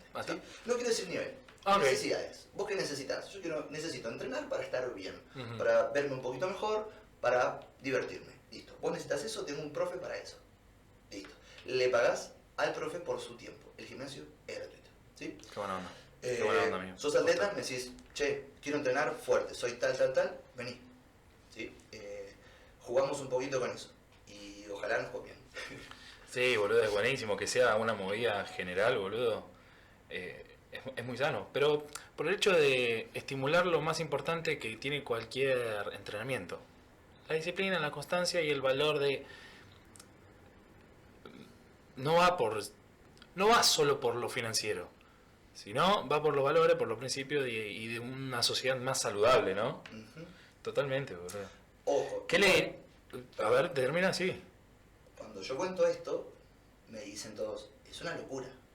Vos estás pagando un alquiler, pagando luz. Pero hay, un- hay una distribución equitativa para que se cumple todo o vos lo pagas todo. No, la distribución. La, es- la, la- el alquiler básico, digamos. Claro, eso sale todo de mí. Ahí está. Los profes, eh, hoy pactamos algo que es realmente simbólico, quiere decir que hoy quedó un solo profe eh, dando clases que a nivel porcentaje de- del alquiler creo que el 10%. Está ¿sí? El resto lo banco yo. Y vos decís, no, estás loco, o sos un tipo de mucha plata. No, ojalá. Eh, No, bueno, pero eso lo hace por una decisión y encima hace varios años ya. Claro, pero vos fíjate cómo a veces la gente siempre está en que la plata, que esto, que lo otro. Y si no salís de esa cajita, no vas a ver realmente las cosas como son. Vos tenés que invertir. La realidad es que yo hice esto por amor ¿sí? al deporte, porque quiero que el deporte crezca, porque el día de mañana yo sé que yo me retiro como atleta y voy a estar como directivo, que de hecho ya estoy metiéndome bien. eh, dentro de lo que es deporte. Y vos fíjate que decís, ay, pero sos un hippie que piensa que de la plata. No, no chicos, no soy tan ingenuo, ¿sí? No, no, no, no es ningún hippie. Lo conozco, no es ningún hippie. Si vos tenés un lugar así, primero que nada, ser el primer y tal vez único lugar donde se entrenan atletas con equipamiento profesional y a la gorra, porque el que quiere puede dejar algo, no ha pasado Obvio. todavía, pero el que quiere puede dejar algo, eh, eso es publicidad. Quieras o no, llama la atención. Ahora, si los chicos que entrenan ahí, además de mi equipo, son gente que le va bien, si yo ahora te tiro un currículum muy sutil de, de lo que es logros de, de los chicos, llama la atención. Y son chicos principalmente jóvenes. Entonces, ¿qué pasa? Eso a mí me da nombre como entrenador. Sí. Si a mí me da nombre como entrenador, teniendo Advance, que es la consultora deportiva, más gente va a querer hacer lo que hacen estos chicos que les está yendo bien, que es entrenar conmigo. Sí, es un encadenado ciertamente de negocios, pero que no se acaba en lo que es un negocio, sino que da un, un aporte a lo social, a tu interés personal, en tus valores con respecto al deporte, y que encima sumas para otros, Está muy bien. Y está bueno la no dependencia de eso, porque ahí hay una cosa que también importa e influye. ¿Hasta qué punto esta cosa que hago es la única vía por la cual sobrevivo? Totalmente. Por eso, eh, por eso mm, eh, parece importante también el hecho de que conecta con lo que más te guste, trabajalo, pero no te olvides de que hay cosas que no nos gustan, pero que no significa que no sean correctas hacerlas también. Ujú. Bancárselas el tiempo suficiente como para de eso generar un mejor lugar e ir más alto, tanto para vos como para otros. Así que eso valoradísimo, boludo. Está muy bueno. Leí en un libro Sí, que si vos por ahí pensás en que querés ser millonario, ¿sí? Eh, no te va a importar cómo vos querés ser millonario. Y muchas veces, por no decir la mayoría, la gente que tiene ese pensamiento no llega a ser millonario. ¿sí? Y no quiero que el millonario sea tener mucho billete. ¿sí? Puede ser un millonario de, de otra cosa. ¿sí? Riqueza. Riqueza. ¿no? Riqueza. Una persona que tenga riqueza, puede ser espiritual, mil cosas. Y muchas veces cuando alguien se enamora de algo que hace, vamos a llamarlo producto, ¿sí? si ese producto es bueno, si uno se obsesiona en que ese producto sea bueno, sea mejor, a la gente le puede llegar a gustar. Y si tu producto realmente es bueno y realmente gusta, por consecuencia podés terminar siendo millonario. Tal cual. A mí me pasó eso. Va Yo- más allá, va, o sea, va el propósito más allá de la guita. Ma- mucho más importante el propósito que ser millonario. O sea. ¿Para qué vas a ser millonario? O, oh, me quiero comprar el auto. Eh, lo que importa es qué vas a hacer con el auto. Claro, Sí, no, el auto, y, y- que la casa, y voy a hipotecarme y voy a pagar durante 50 años la casa, durante 30 años la casa. Pero ¿qué haces en la casa? O sea, vas a meterte en una deuda para tal vez discutir, para no estar nunca, para discutir con tu familia, o, ¿viste? Y empiezan eso, esas contingencias que van por no pensar la, la guita como resultado en sí, sino pensarla dónde va, un medio, Totalmente. un medio, punto. Se consigue, no se consigue según como vos te muevas a eso que realmente querés. Totalmente. Sí, sí, sí. Y para mí el dinero viene como consecuencia de, ¿sí? No como objetivo en este caso. Por suerte, ah, no voy a ser hipócrita, me está yendo muy bien, ¿sí? Eh, de hecho, puedo estar bancando un alquiler extra además del de mi casa por simplemente amor al arte, eh, que a su vez también no es tanto amor al arte porque tenerlo y tener esa gente me da cierta publicidad y me genera más trabajo y más ingresos. Entonces es algo que es recíproco, por así decirlo. Es que también lo usás, lo usás, este, o sea, te apoyás en eso. Totalmente. Sí. Eh, bueno, a partir de ahí te iba a comentar un El, poquito lo el del equipo. currículum, ¿no? Sí, eh, el equipo de CrossFit, eh, vamos a decir, cesó sus actividades con la salida de estos dos chicos que yo te había comentado. Eh, Los jovencitos de 16 y 17. exactamente. Porque la realidad, si bien me dolió muchísimo que ellos se, se alejaran y yo me alejara un poquito, necesité hacer ese corte tan de papá. ¿sí? Pues para que te des una idea, a uno de esos chicos lo hice cambiar de colegio, estaba en un entorno que no estaba muy bueno. Mi madre por estar y con tener un poquito de, de cintura dentro de los colegios y todo eso pudimos lograr cambiarlo de colegio porque había repetido, estaba en un entorno no muy bueno. Eh, a su vez yo a ellos les daba todo eh, lo que necesitaban, tanto como para ser deportistas, como muchas veces cositas para su vida. Y los tenía bajo él, quiero las notas del cole, quiero que cuando salgan del cole vengan para acá. Porque ellos no tenían un, un futuro, vamos a decir, proyectado eh, claro. De repente me dijeron, che, yo quiero ser como vos. Obviamente, no voy a llorar acá, pero en ese momento se me llenan los ojos de lágrimas. Digo, ¿qué quieres ser? No, yo quiero ser deportista y quiero entrenar gente y quiero dedicarme a lo que vos. Listo, te venís conmigo. Entonces, ellos salían del cole y venían conmigo. Los saqué de entornos medio complicados. ¿Qué terminó pasando? ¿Sabes qué? Eh, quiero agregar algo a eso que decís. Eh, un análisis de dónde lo puedo ver, ¿no? Porque se puede llegar a interpretar eh, de una forma tal vez radical el hecho de cambié al pibe, o sea, hice que se vaya a otro colegio por vías, ojo, que no fue que vos lo hiciste, no. Hubo todo un contexto, o sea, no es que lo hiciste por hacerlo, hubo todo un contexto que encima, por una triangulación de tu vieja, vos tenías más conocimiento, vos ya tenías más conocimiento de dónde estaba, para dónde convenía que vayan, qué era lo que yo quería, más las palabras que tus pibes te dijeron, o sea, claramente no es un determinismo por cualquier cosa Claro, no. cambiar de colegio. No que fue un quede tema muy claro. te cambias. Pero, pero yo lo, lo remarco porque el hecho de decir, bueno, salí del colegio, vení, tráeme la nota y vení ponerte a entrenar, eh, ¿cuál es la diferencia en lo que hacen los países, no sé, Estados Unidos, por ejemplo? Eh, te metes en el entrenamiento a pleno, pero simultáneamente estás haciendo la carrera universitaria. O sea, sus mejores niveles son en, en las universidades, o sea, están ahí. Totalmente. Y eso es importantísimo. ¿Por qué? Porque una cosa que quisiera defender este concepto que vos pones, boludo, ¿eh? Porque como argentino podemos llegar a pensar que, que también lo podemos pensar, ¿no? ¿no? No digo que no se pueda pensar y que esté mal pensarlo en todo caso, no. Pero como argentino decir, no, y bueno, pero ¿cómo te vas a meter? ¿Y qué tiene? ¿Y qué tiene? ¿Qué, para, qué. ¿Hasta qué punto? No, está bien, boludo, pero vos fíjate que si lo hace otro país o otro nivel, o se interesa al menos en ese mismo punto en que puedas integrar por la vía que sea luego el deporte y eh, la educación, te va a pinchar de ahí, boludo. te voy a pinchar ahí. Porque, porque es la persona lo que está evolucionando, lo que está creciendo. Ahora, si sigue o no sigue, se cae o no se ah, ya son cosas distintas. Pero la acción, al menos de tu parte en esta situación, fue clara, ¿o no? Totalmente. Fue, fue buena leche. Y lo de Clara me lo, me lo voy a agarrar ahí, porque ahí viene esta parte que fue como medio dolorosa. Yo soy un tipo muy apasionado de lo que hago y eh, contagio mucho. Y muchas veces me pasa que esa euforia mía, esa vorágine de dale, vamos a meterle, vamos a mejorar y que esto que el otro, la otra persona se engancha a eso, pero no siempre es real. No siempre son las ganas de la otra persona. Son Es la influencia. ganas, totalmente. Soy Sí, yo sí. influenciando a esa persona para que tenga ganas. Entonces, algo que me Bueno, reconocer eso está bueno también. Porque suma más a esto que estamos hablando igual. Suma más a esto que estamos hablando, ¿sí? A ver, es lo que te dije al principio de la charla.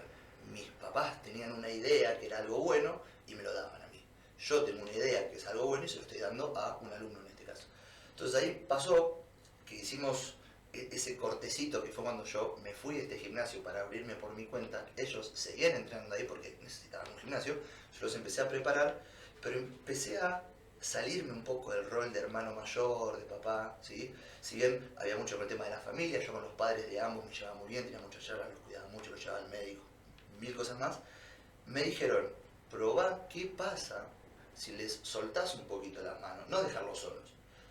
Deja que tu nene camine una cuadra delante tuyo. Vos seguilo, seguilo, pero desde atrás, déjalo ver cómo va. Si sigue acá derechito, genial, pero si empieza a irse torcido, es él que quiere hacer, que realmente por ahí no estaba preparado o no es su momento para ir por este camino. ¿sí? Dolorosísimo, porque son chicos con mucho potencial que vos decís, bueno, para ellos no tienen ni idea de un futuro que querían hacer y yo los estaba llevando para ese lado. Me sentía que les estaba dando algo para No, pero además hasta qué punto de tu lugar podés determinar tanto en una persona. Porque es real, o sea, deja que camine, va y hay un punto en donde ya no, no, no cre- creo, ¿no? Ya no sería sano que también lo vayas a agarrar cuando cruzaron de vereda y los traes de vuelta. Claro, no, ya no no. es sano eso, ya no es sano eso. Te puedes meter mucho hasta ciertas cosas, desde un lugar neutral, todo, pero después subimos solos, boludo. Totalmente. Y las decisiones son...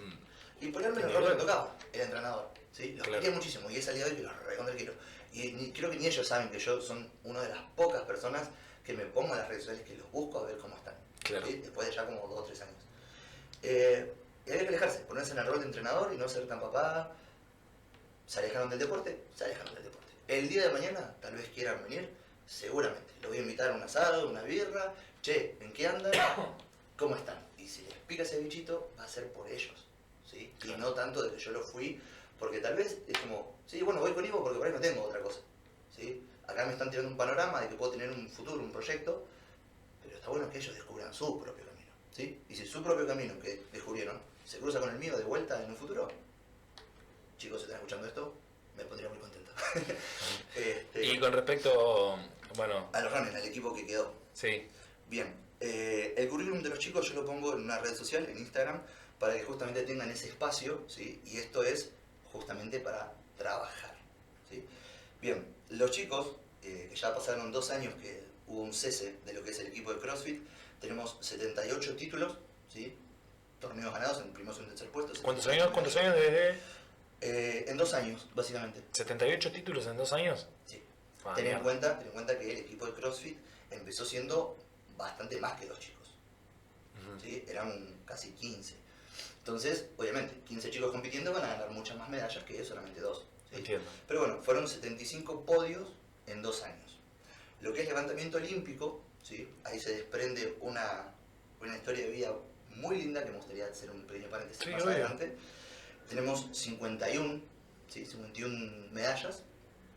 Eh, levantamiento olímpico seguimos ¿sí? con un solo representante. CrossFit 70 y... CrossFit 78. 78. Levantamiento olímpico 51, eh, powerlifting 246 medallas, 18 títulos nacionales, 2 títulos sudamericanos, 31 récords nacionales y 9 récords sudamericanos. Todo esto es el equipo de running. Sí, desde el año 2017 a la actualidad.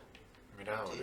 Por suerte, bastante bien. Buen recorrido. chicos, Sí, Buen bastante recorrido. bien. Está Y bueno. todos esos son premios de ellos, no están los míos incluidos porque si bien yo soy running, no soy un atleta de running. No, no, no, claro. entrenador. Sí, sí. Sí.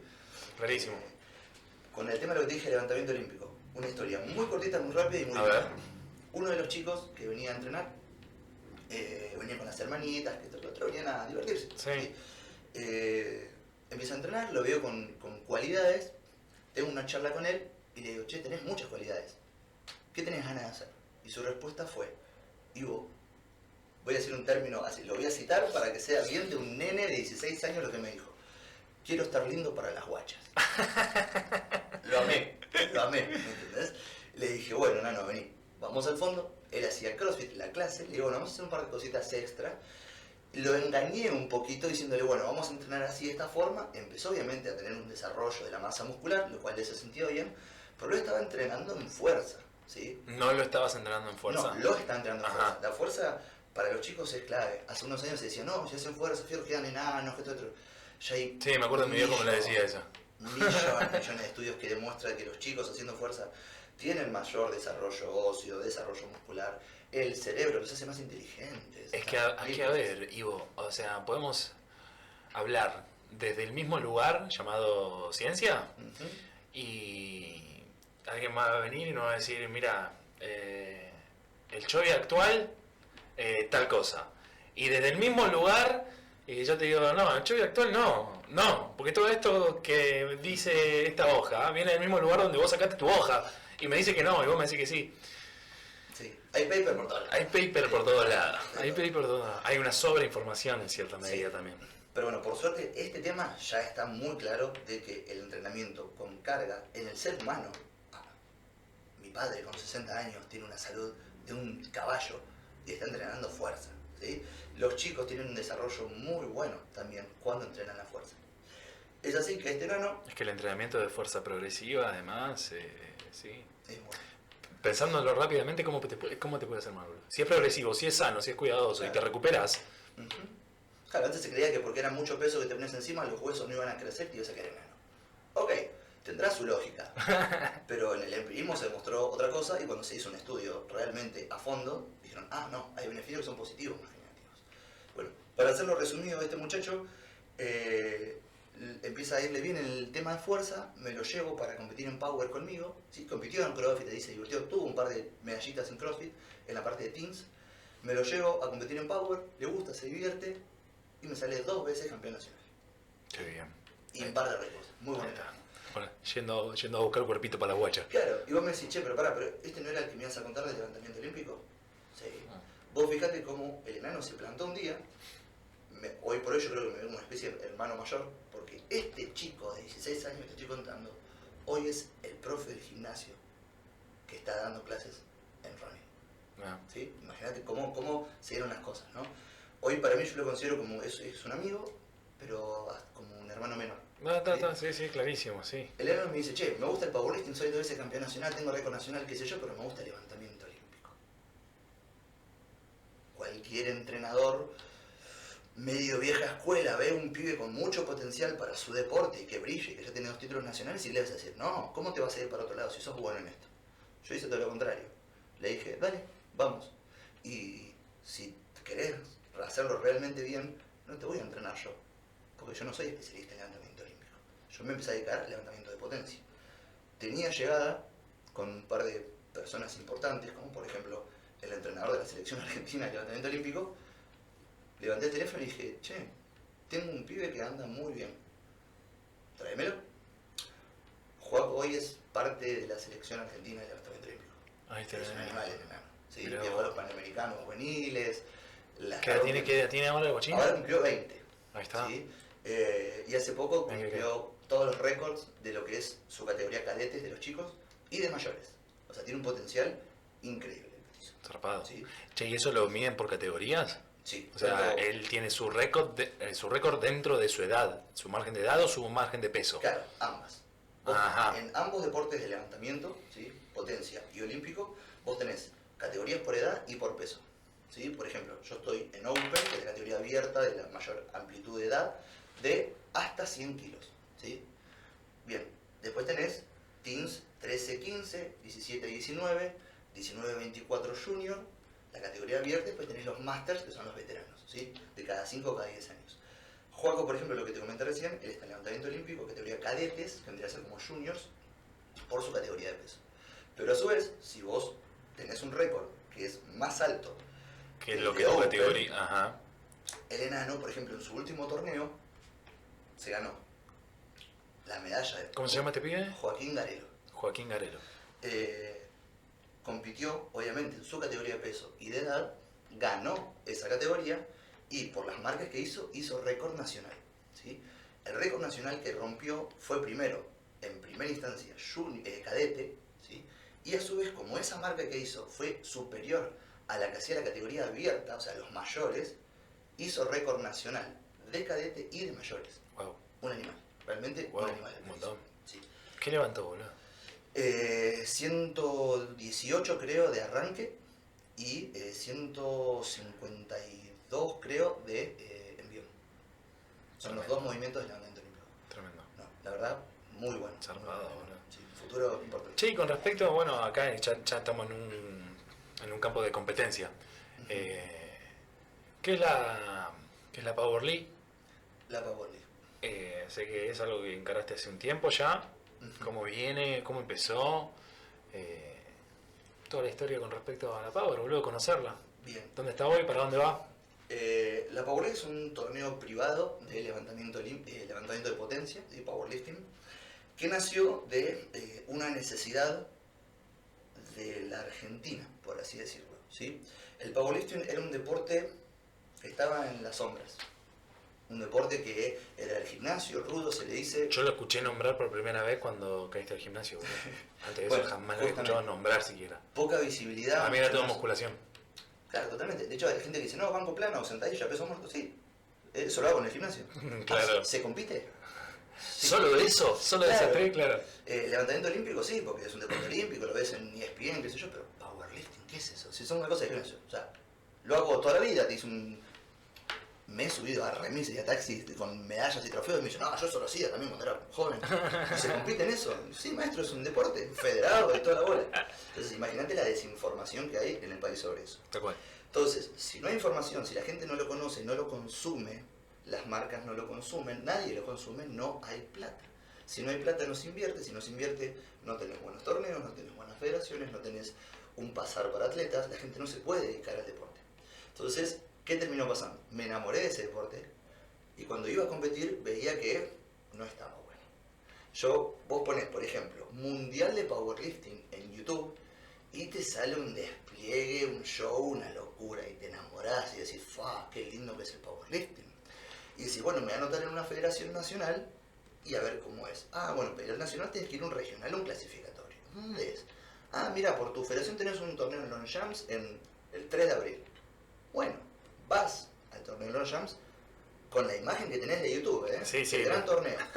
Y de repente descubriste que ese torneo era en el fondo de un gimnasio que corrieron las máquinas, tiraron una madera al piso, tenés tres gordos en una sillita de plástico y te dice, vamos, tire. Y para, ¿y dónde está el show y el despliegue y, y la cosa deportiva? Porque si vos ves un partido de Boca River, tenés una cancha de la hostia con un estadio y toda la bola.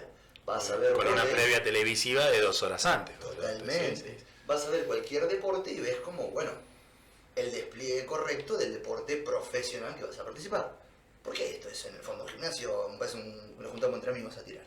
Bueno, y el powerlifting estaba siendo muy así, ¿sí? Hasta torneos nacionales tenían poco de Carencia. Sí, eran una canchita de papi fútbol, tal vez, cosas así. Entonces, si bien la esencia del deporte seguía siendo la misma, porque eran los mismos atletas. ¿Tuviste experiencias en algún torneo afuera? Eh, Eh, ¿Pudiste hacer algún... Powerlifting afuera, no. O, o no, no, no necesariamente. no. Eh, power. Sí, CrossFit sí. eh, Ah. viajé a Brasil a Ahí va. competir. Clasifiqué para Chile, no fui por una cuestión económica, pero sí pude ir a Brasil. eh, conocí lo que es competir afuera, lo que es ir a un estadio. Tuve suerte de competir en estadios tanto en Argentina como afuera. Y es otro despliegue totalmente. Realmente es otra cosa. Es salir ahí a un estadio lleno de gente y decir, ok, luces, cámara, jueces, transmisión. Interesante. Y Pero dije, esa es la movida que encima te da más manija al momento de levantar, boludo. Totalmente, Sí, totalmente. sí, totalmente. Y eso lo viví desde el lado del CrossFit, deporte nuevo, ¿sí? Entonces yo, ¿por qué en el powerlifting no existe esto? Está bien, ¿qué pasa? No hay plata. Bueno, me junté con tres amigos, ¿sí? Que eran powerlifters, son powerlifters, y dijimos, che, ¿por qué no hacemos algo? No sé, ¿qué? Algo, hagamos algo distinto. Bueno, aprovechamos que en ese entonces yo ya tenía un nombre dentro del ámbito del CrossFit y agarrando la masividad de ese deporte y que se desprende el powerlifting dentro de las disciplinas del CrossFit, digo, ¿por qué no hacemos, así empezó siendo la powerlifting, ¿sí? con, esta, con esta impronta, un torneo de powerlifting para CrossFitters? ¿sí? Donde se jugó con el reglamento, se dobló un poquito, donde por ejemplo los discos no eran los calibrados profesionales de metal, sino calibrados profesionales de goma, de Ajá. levantamiento olímpico, que, son los lo que se usan en CrossFit. claro, para el impacto, claro. Exactamente. Yo digo, ¿qué pasa si en vez de hacerlo federal lo hacemos privado nosotros? ¿Qué pasa si en vez de buscar que la banca para pagar el torneo, ¿sí? porque sale bastante caro armar un torneo, la banca en vez de salir de afiliación de gente que paga en una federación de forma anual, sale del ámbito privado. Si yo empiezo a buscar sponsors, empiezo a moverme, me empecé a mover, tiramos la primera idea, pusimos muchísima plata nuestra, que jamás pensamos recuperar, porque queríamos hacer algo distinto. Fue como algo lindo para un gusto, ¿sí? Nos dimos ese gusto. Cuestión que ese gusto, Protagonizar y construir una experiencia. totalmente. Sí, y, si ahí quedaba, si la era ese torneo, ya estábamos re contentos. Es que, ¿para qué- sí, ¿qué, qué otra cosa podemos hacer con lo que ganamos, por así decirlo? Si no es algo que nos guste estar ahí. Protagonizarlo, estar, recrearlo, obvio. Está perfecto. Son las cosas que no se suelen hacer. ¿Qué pasó con esa Power League? Vinieron 114 personas. Y vos decís, che, son pocos. No, primer torneo, ¿no? Si vos considerás que por ahí para un nacional de una federación el promedio es 100, 120, o era 100, 120, para primer torneo de estos tres locos que no los conoce nadie, porque a mí me conocían en el CrossFit, no en Powerlifting, y meten casi la misma cantidad de un nacional. Bien, y le pusimos ese show, esa cuota de show, que a los por ahí de la vieja escuela no les gusta mucho, pero la realidad es que estamos en, En la, en la en nueva este escuela. siglo, estamos en este siglo, sí. Claro. Eh, la evolución no es el más fuerte, es el que más se adapta al cambio. ¿sí? Pero bueno, eh, hicimos algo muy distinto donde gustó. Y fue una entrada para el deporte del powerlifting federado, que es el deporte de verdad. Trayendo gente no hacía eso y que ni lo conocía. Vivieron la experiencia del powerlifting. ¿sí? Mucho más soft. Gustó. La gente se bajaba de ese tablado. Hicimos el gimnasio de la que era una amiga en ese entonces pusimos un tablado enorme que es la, la, la tarima de competencia, pusimos un banner atrás gigante con el logo, le pusimos música, metimos un poquito de show, lucecitas y bla bla bla. Y gustó. Y la gente me decía, che, ¿cuándo es la próxima? Dijimos, y la hacemos en tres meses, qué sé yo. Tres meses es un ciclo de entrenamiento, justamente de un powerlifter, por lo menos. Bueno, vamos otra dentro de tres meses. Metimos más gente. Y cada vez más. Hasta que llegamos a meter 316 en uno de las Power League, ¿sí? Sí. La Power terminó siendo en un gimnasio lindo. Y cada tres meses encima se hace. Se hacía. se hacía. Se hacía cada tres meses. Estos últimos años con pandemia fue mucho más complicado. Ah. Pudimos hacer torneos durante la pandemia, pero mucho más acotado y bueno. Condicionado por, por lo que está pasando. Sí, obvio. Eh, la Power League que terminó siendo dentro del gimnasio de una amiga barra socia dentro de este deporte a pasar a un teatro ¿sí? en la Avenida Corrientes. A todo culo. Sí. Bueno. El último torneo que hicimos fue en un polideportivo eh, municipal. Fue la primera vez que el ámbito municipal me otorgó algo para hacer esto. Y lo que me abrió la puerta fue hacer una locura, que fue una transmisión profesional, con streaming, con La vi, varias cámaras, La vi, la vi, la vi, me acuerdo. Sí, sí. donde sí. se, se buscó emular, que para mí fue un sueño, yo no se lo- todavía no se lo dije a nadie abiertamente, el día que yo dije powerlifting torneo, lo primero que busqué fue el mundial de ese año. Y yo vi ese despliegue. Bueno, en la última Power League se pudo hacer literalmente ese mismo despliegue. Vos ves un mundial en Europa y vos ves la última Power League, no te digo que es acá en Buenos Aires, te digo esto es en Rusia Y, decís, y entras. Ajá. ¿sí? Muteás Sí. al muchacho que está hablando, le pones un ruso hablando y decís, ¡fua!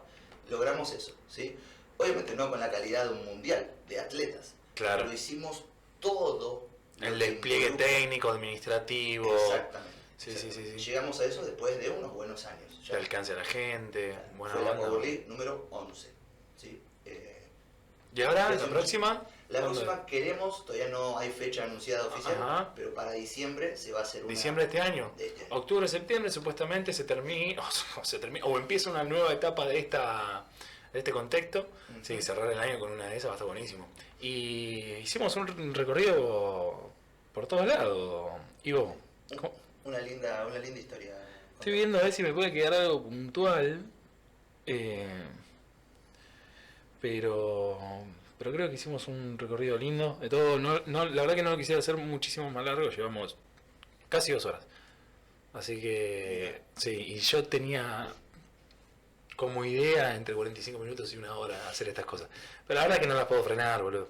Y te agradezco 100%. No sé si querés sumar algo, tenga ganas de redondear con respecto a algo. Me gustaría cerrar con simplemente una idea. Y tampoco necesariamente cerrar, sino que no estamos cercando para un horario sano, que la gente no se quede y no le salgan raíces después se quedan, ¿entendés?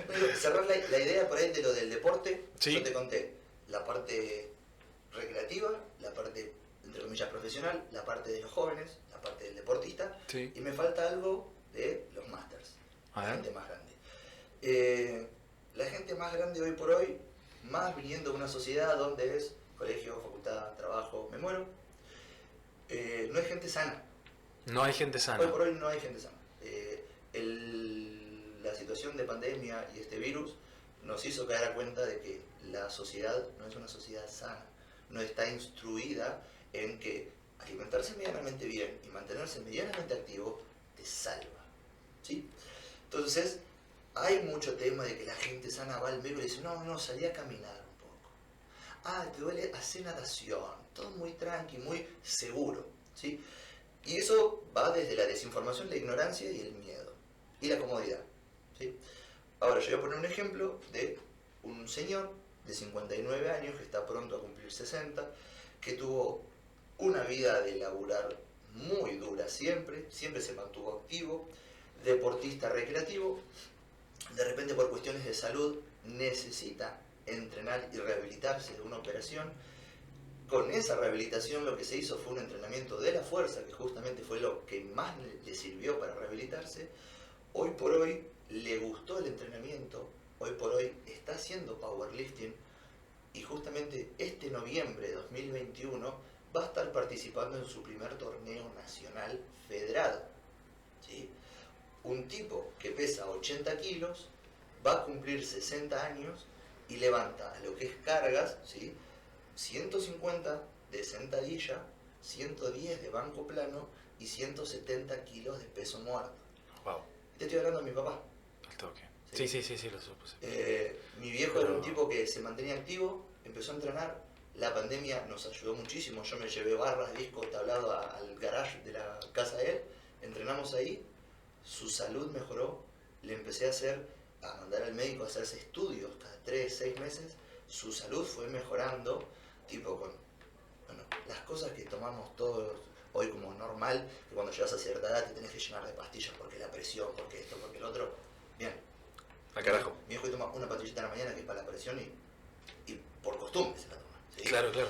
Eh, tiene la salud de un toro. Tiene 60 años, vos lo ves y no parece un tipo. No, tu hijo está muy bien, boludo, 60 años, no, no, no. Eh, entonces vos fíjate cómo algo de que no es peligroso, cómo vas a ponerte unas barras kilos que te hace mal, un tipo de 60 años hoy está tirando kilos una persona dice, che, y su salud está mejor que nunca.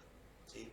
Eh, sí, hay que incentivar el, el buen entrenamiento, vaciarse de prejuicios, experimentarlo, tratar de conectar con alguien que te pueda guiar bien, porque claramente sabemos que hay de todo, hay de todo, en todo campo encima.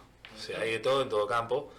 Y importantísimo porque, porque yo estoy totalmente de acuerdo con vos, boludo. O sea, creo que es una cuestión de la gana que tenga la persona de sentirse bien. Totalmente. Después, paso a paso, te vas a hacer más fuerte, vas a sanarte y somos hijos de la inercia. También. Somos hijos de la inercia, somos hijos de la costumbre. Que cuesta generarnos hábitos nuevos. Que es difícil, porque en todo caso cuesta no hacerlo. Es difícil, es difícil, pero, pero no hay duda de que si estamos acá, ¿qué vamos a hacer las cosas por la mitad? O vamos a vivir a medias, por miedos, por dudas, por interpretaciones que nos dijeron otros. Ah, yo eh, prefiero dar el paso y sacar mis propias conclusiones. Totalmente. Y saca la competencia. Mi viejo porque es un loco, ¿sí? quiere competir. Ah, sí, claro. Pero ¿sabes por qué te conté esto? Porque ¿quiénes son hoy los que tienen mayor riesgo con respecto a este virus que está dando vuelta? La gente, obviamente, con enfermedades persistentes y los mayores. Un tipo de 60 años hoy es una persona mayor. ¿sí? Ajá. No es Está, catalogada dentro de las personas Claro, mayores y de pero riesgo. es de riesgo. Sí. Mi viejo tuvo COVID. La contagió a mi mamá y me contagió a mí. Yo fui asintomático. Ujú. No me pasó nada. Mi madre, que empezó a ser activa en este último tiempo, empezó a entrenar, a comer un poquito mejor porque pinché bastante, se enfermó de COVID, estuvo una semana sintiéndose medio, medio débil, pero más que nada porque no comía, tuvo algunos de los síntomas y a los 15 días ya estaba bien. Y mi papá, que fue el primero en agarrárselo, a los 15 días estaba entrenando. Claro. ¿sí? Un tipo de 60 años, con antecedentes cardíacos, con operaciones de un tumor en el cerebro y mil otras cosas más. Heavy. Ese tipo hoy está más sano que nunca, tuvo una de las enfermedades que hoy por hoy está catalogadas como terrible que te morís, y ese tipo, estar comiendo medianamente bien, manteniéndose activo, sobrevivió. Sí, sí, Sí. sí. No creo tampoco que sea. mm, eh, No, no le estoy restando valor. No creo que sea tampoco solamente por una cuestión anatómica, biológica, por entrenar y por alimentarse, creo, creo que también importa cómo estás. Además, ¿Cómo estás? Obviamente, además, entrenar y alimentarte bien va a ser una vía para que te sientas mejor con vos mismo, porque te estás dando motivos buenos para. Hola, me quiero, me cuido. Sí, quiero seguir acá. Claro, exacto. Me parece muy importante eso también, boludo. Te- Y ya sea agarrar eh, como para sujetarse un deporte, eh, una disciplina, el arte, eh, un conocimiento, un campo, una ciencia, un, un arte marcial, ¿no? O sea, sujetarte de eso como vía para decirlo, yo sigo acá, Totalmente. yo sigo acá y baso principios y quiero estar bien y en bienestar y más allá de todas las contingencias que esta realidad nos da, eh, apoyarte en los principios, loco, apoyarte en fundamentos. Creo que eso es clave para toda disciplina, para nosotros del día a día. Y, y que te va, se te va a caer la barra en alguna, ¿eh? Sí, se te va a caer y no vas a llegar a levantarla. Pero no importa. Pero mañana volvés. Pero mañana volvés. Mañana arrancás de vuelta y, y, y vas a estar a TR y hasta te vas a sentir mejor tal vez. Seguramente. Tenés ese objetivo. Tenés ese objetivo, boludo, tenés un, una donde seguir. Eh, bueno, gracias. Excelente. Gracias, querido Iván. Bueno, gracias a todos y se tomaron el tiempito de, de recorrer esto. La verdad que estuvo bueno. Y ya veremos si para alguna próxima ocasión. Que pasen cosas en el medio, tal vez que pase la Power en el medio, que pase. que haya una conclusión con respecto a este contexto que estamos viviendo. Y, y ya nos vamos a volver a cruzar. Totalmente. Con Muchísimas info gracias. experiencia. Sí, claro que sí, bro. La verdad, me encantó. Qué buena onda. Genial. Ah, La rompimos, me encantó. ¿Te te gustó? ¿Te gustó? Dos horitas, así.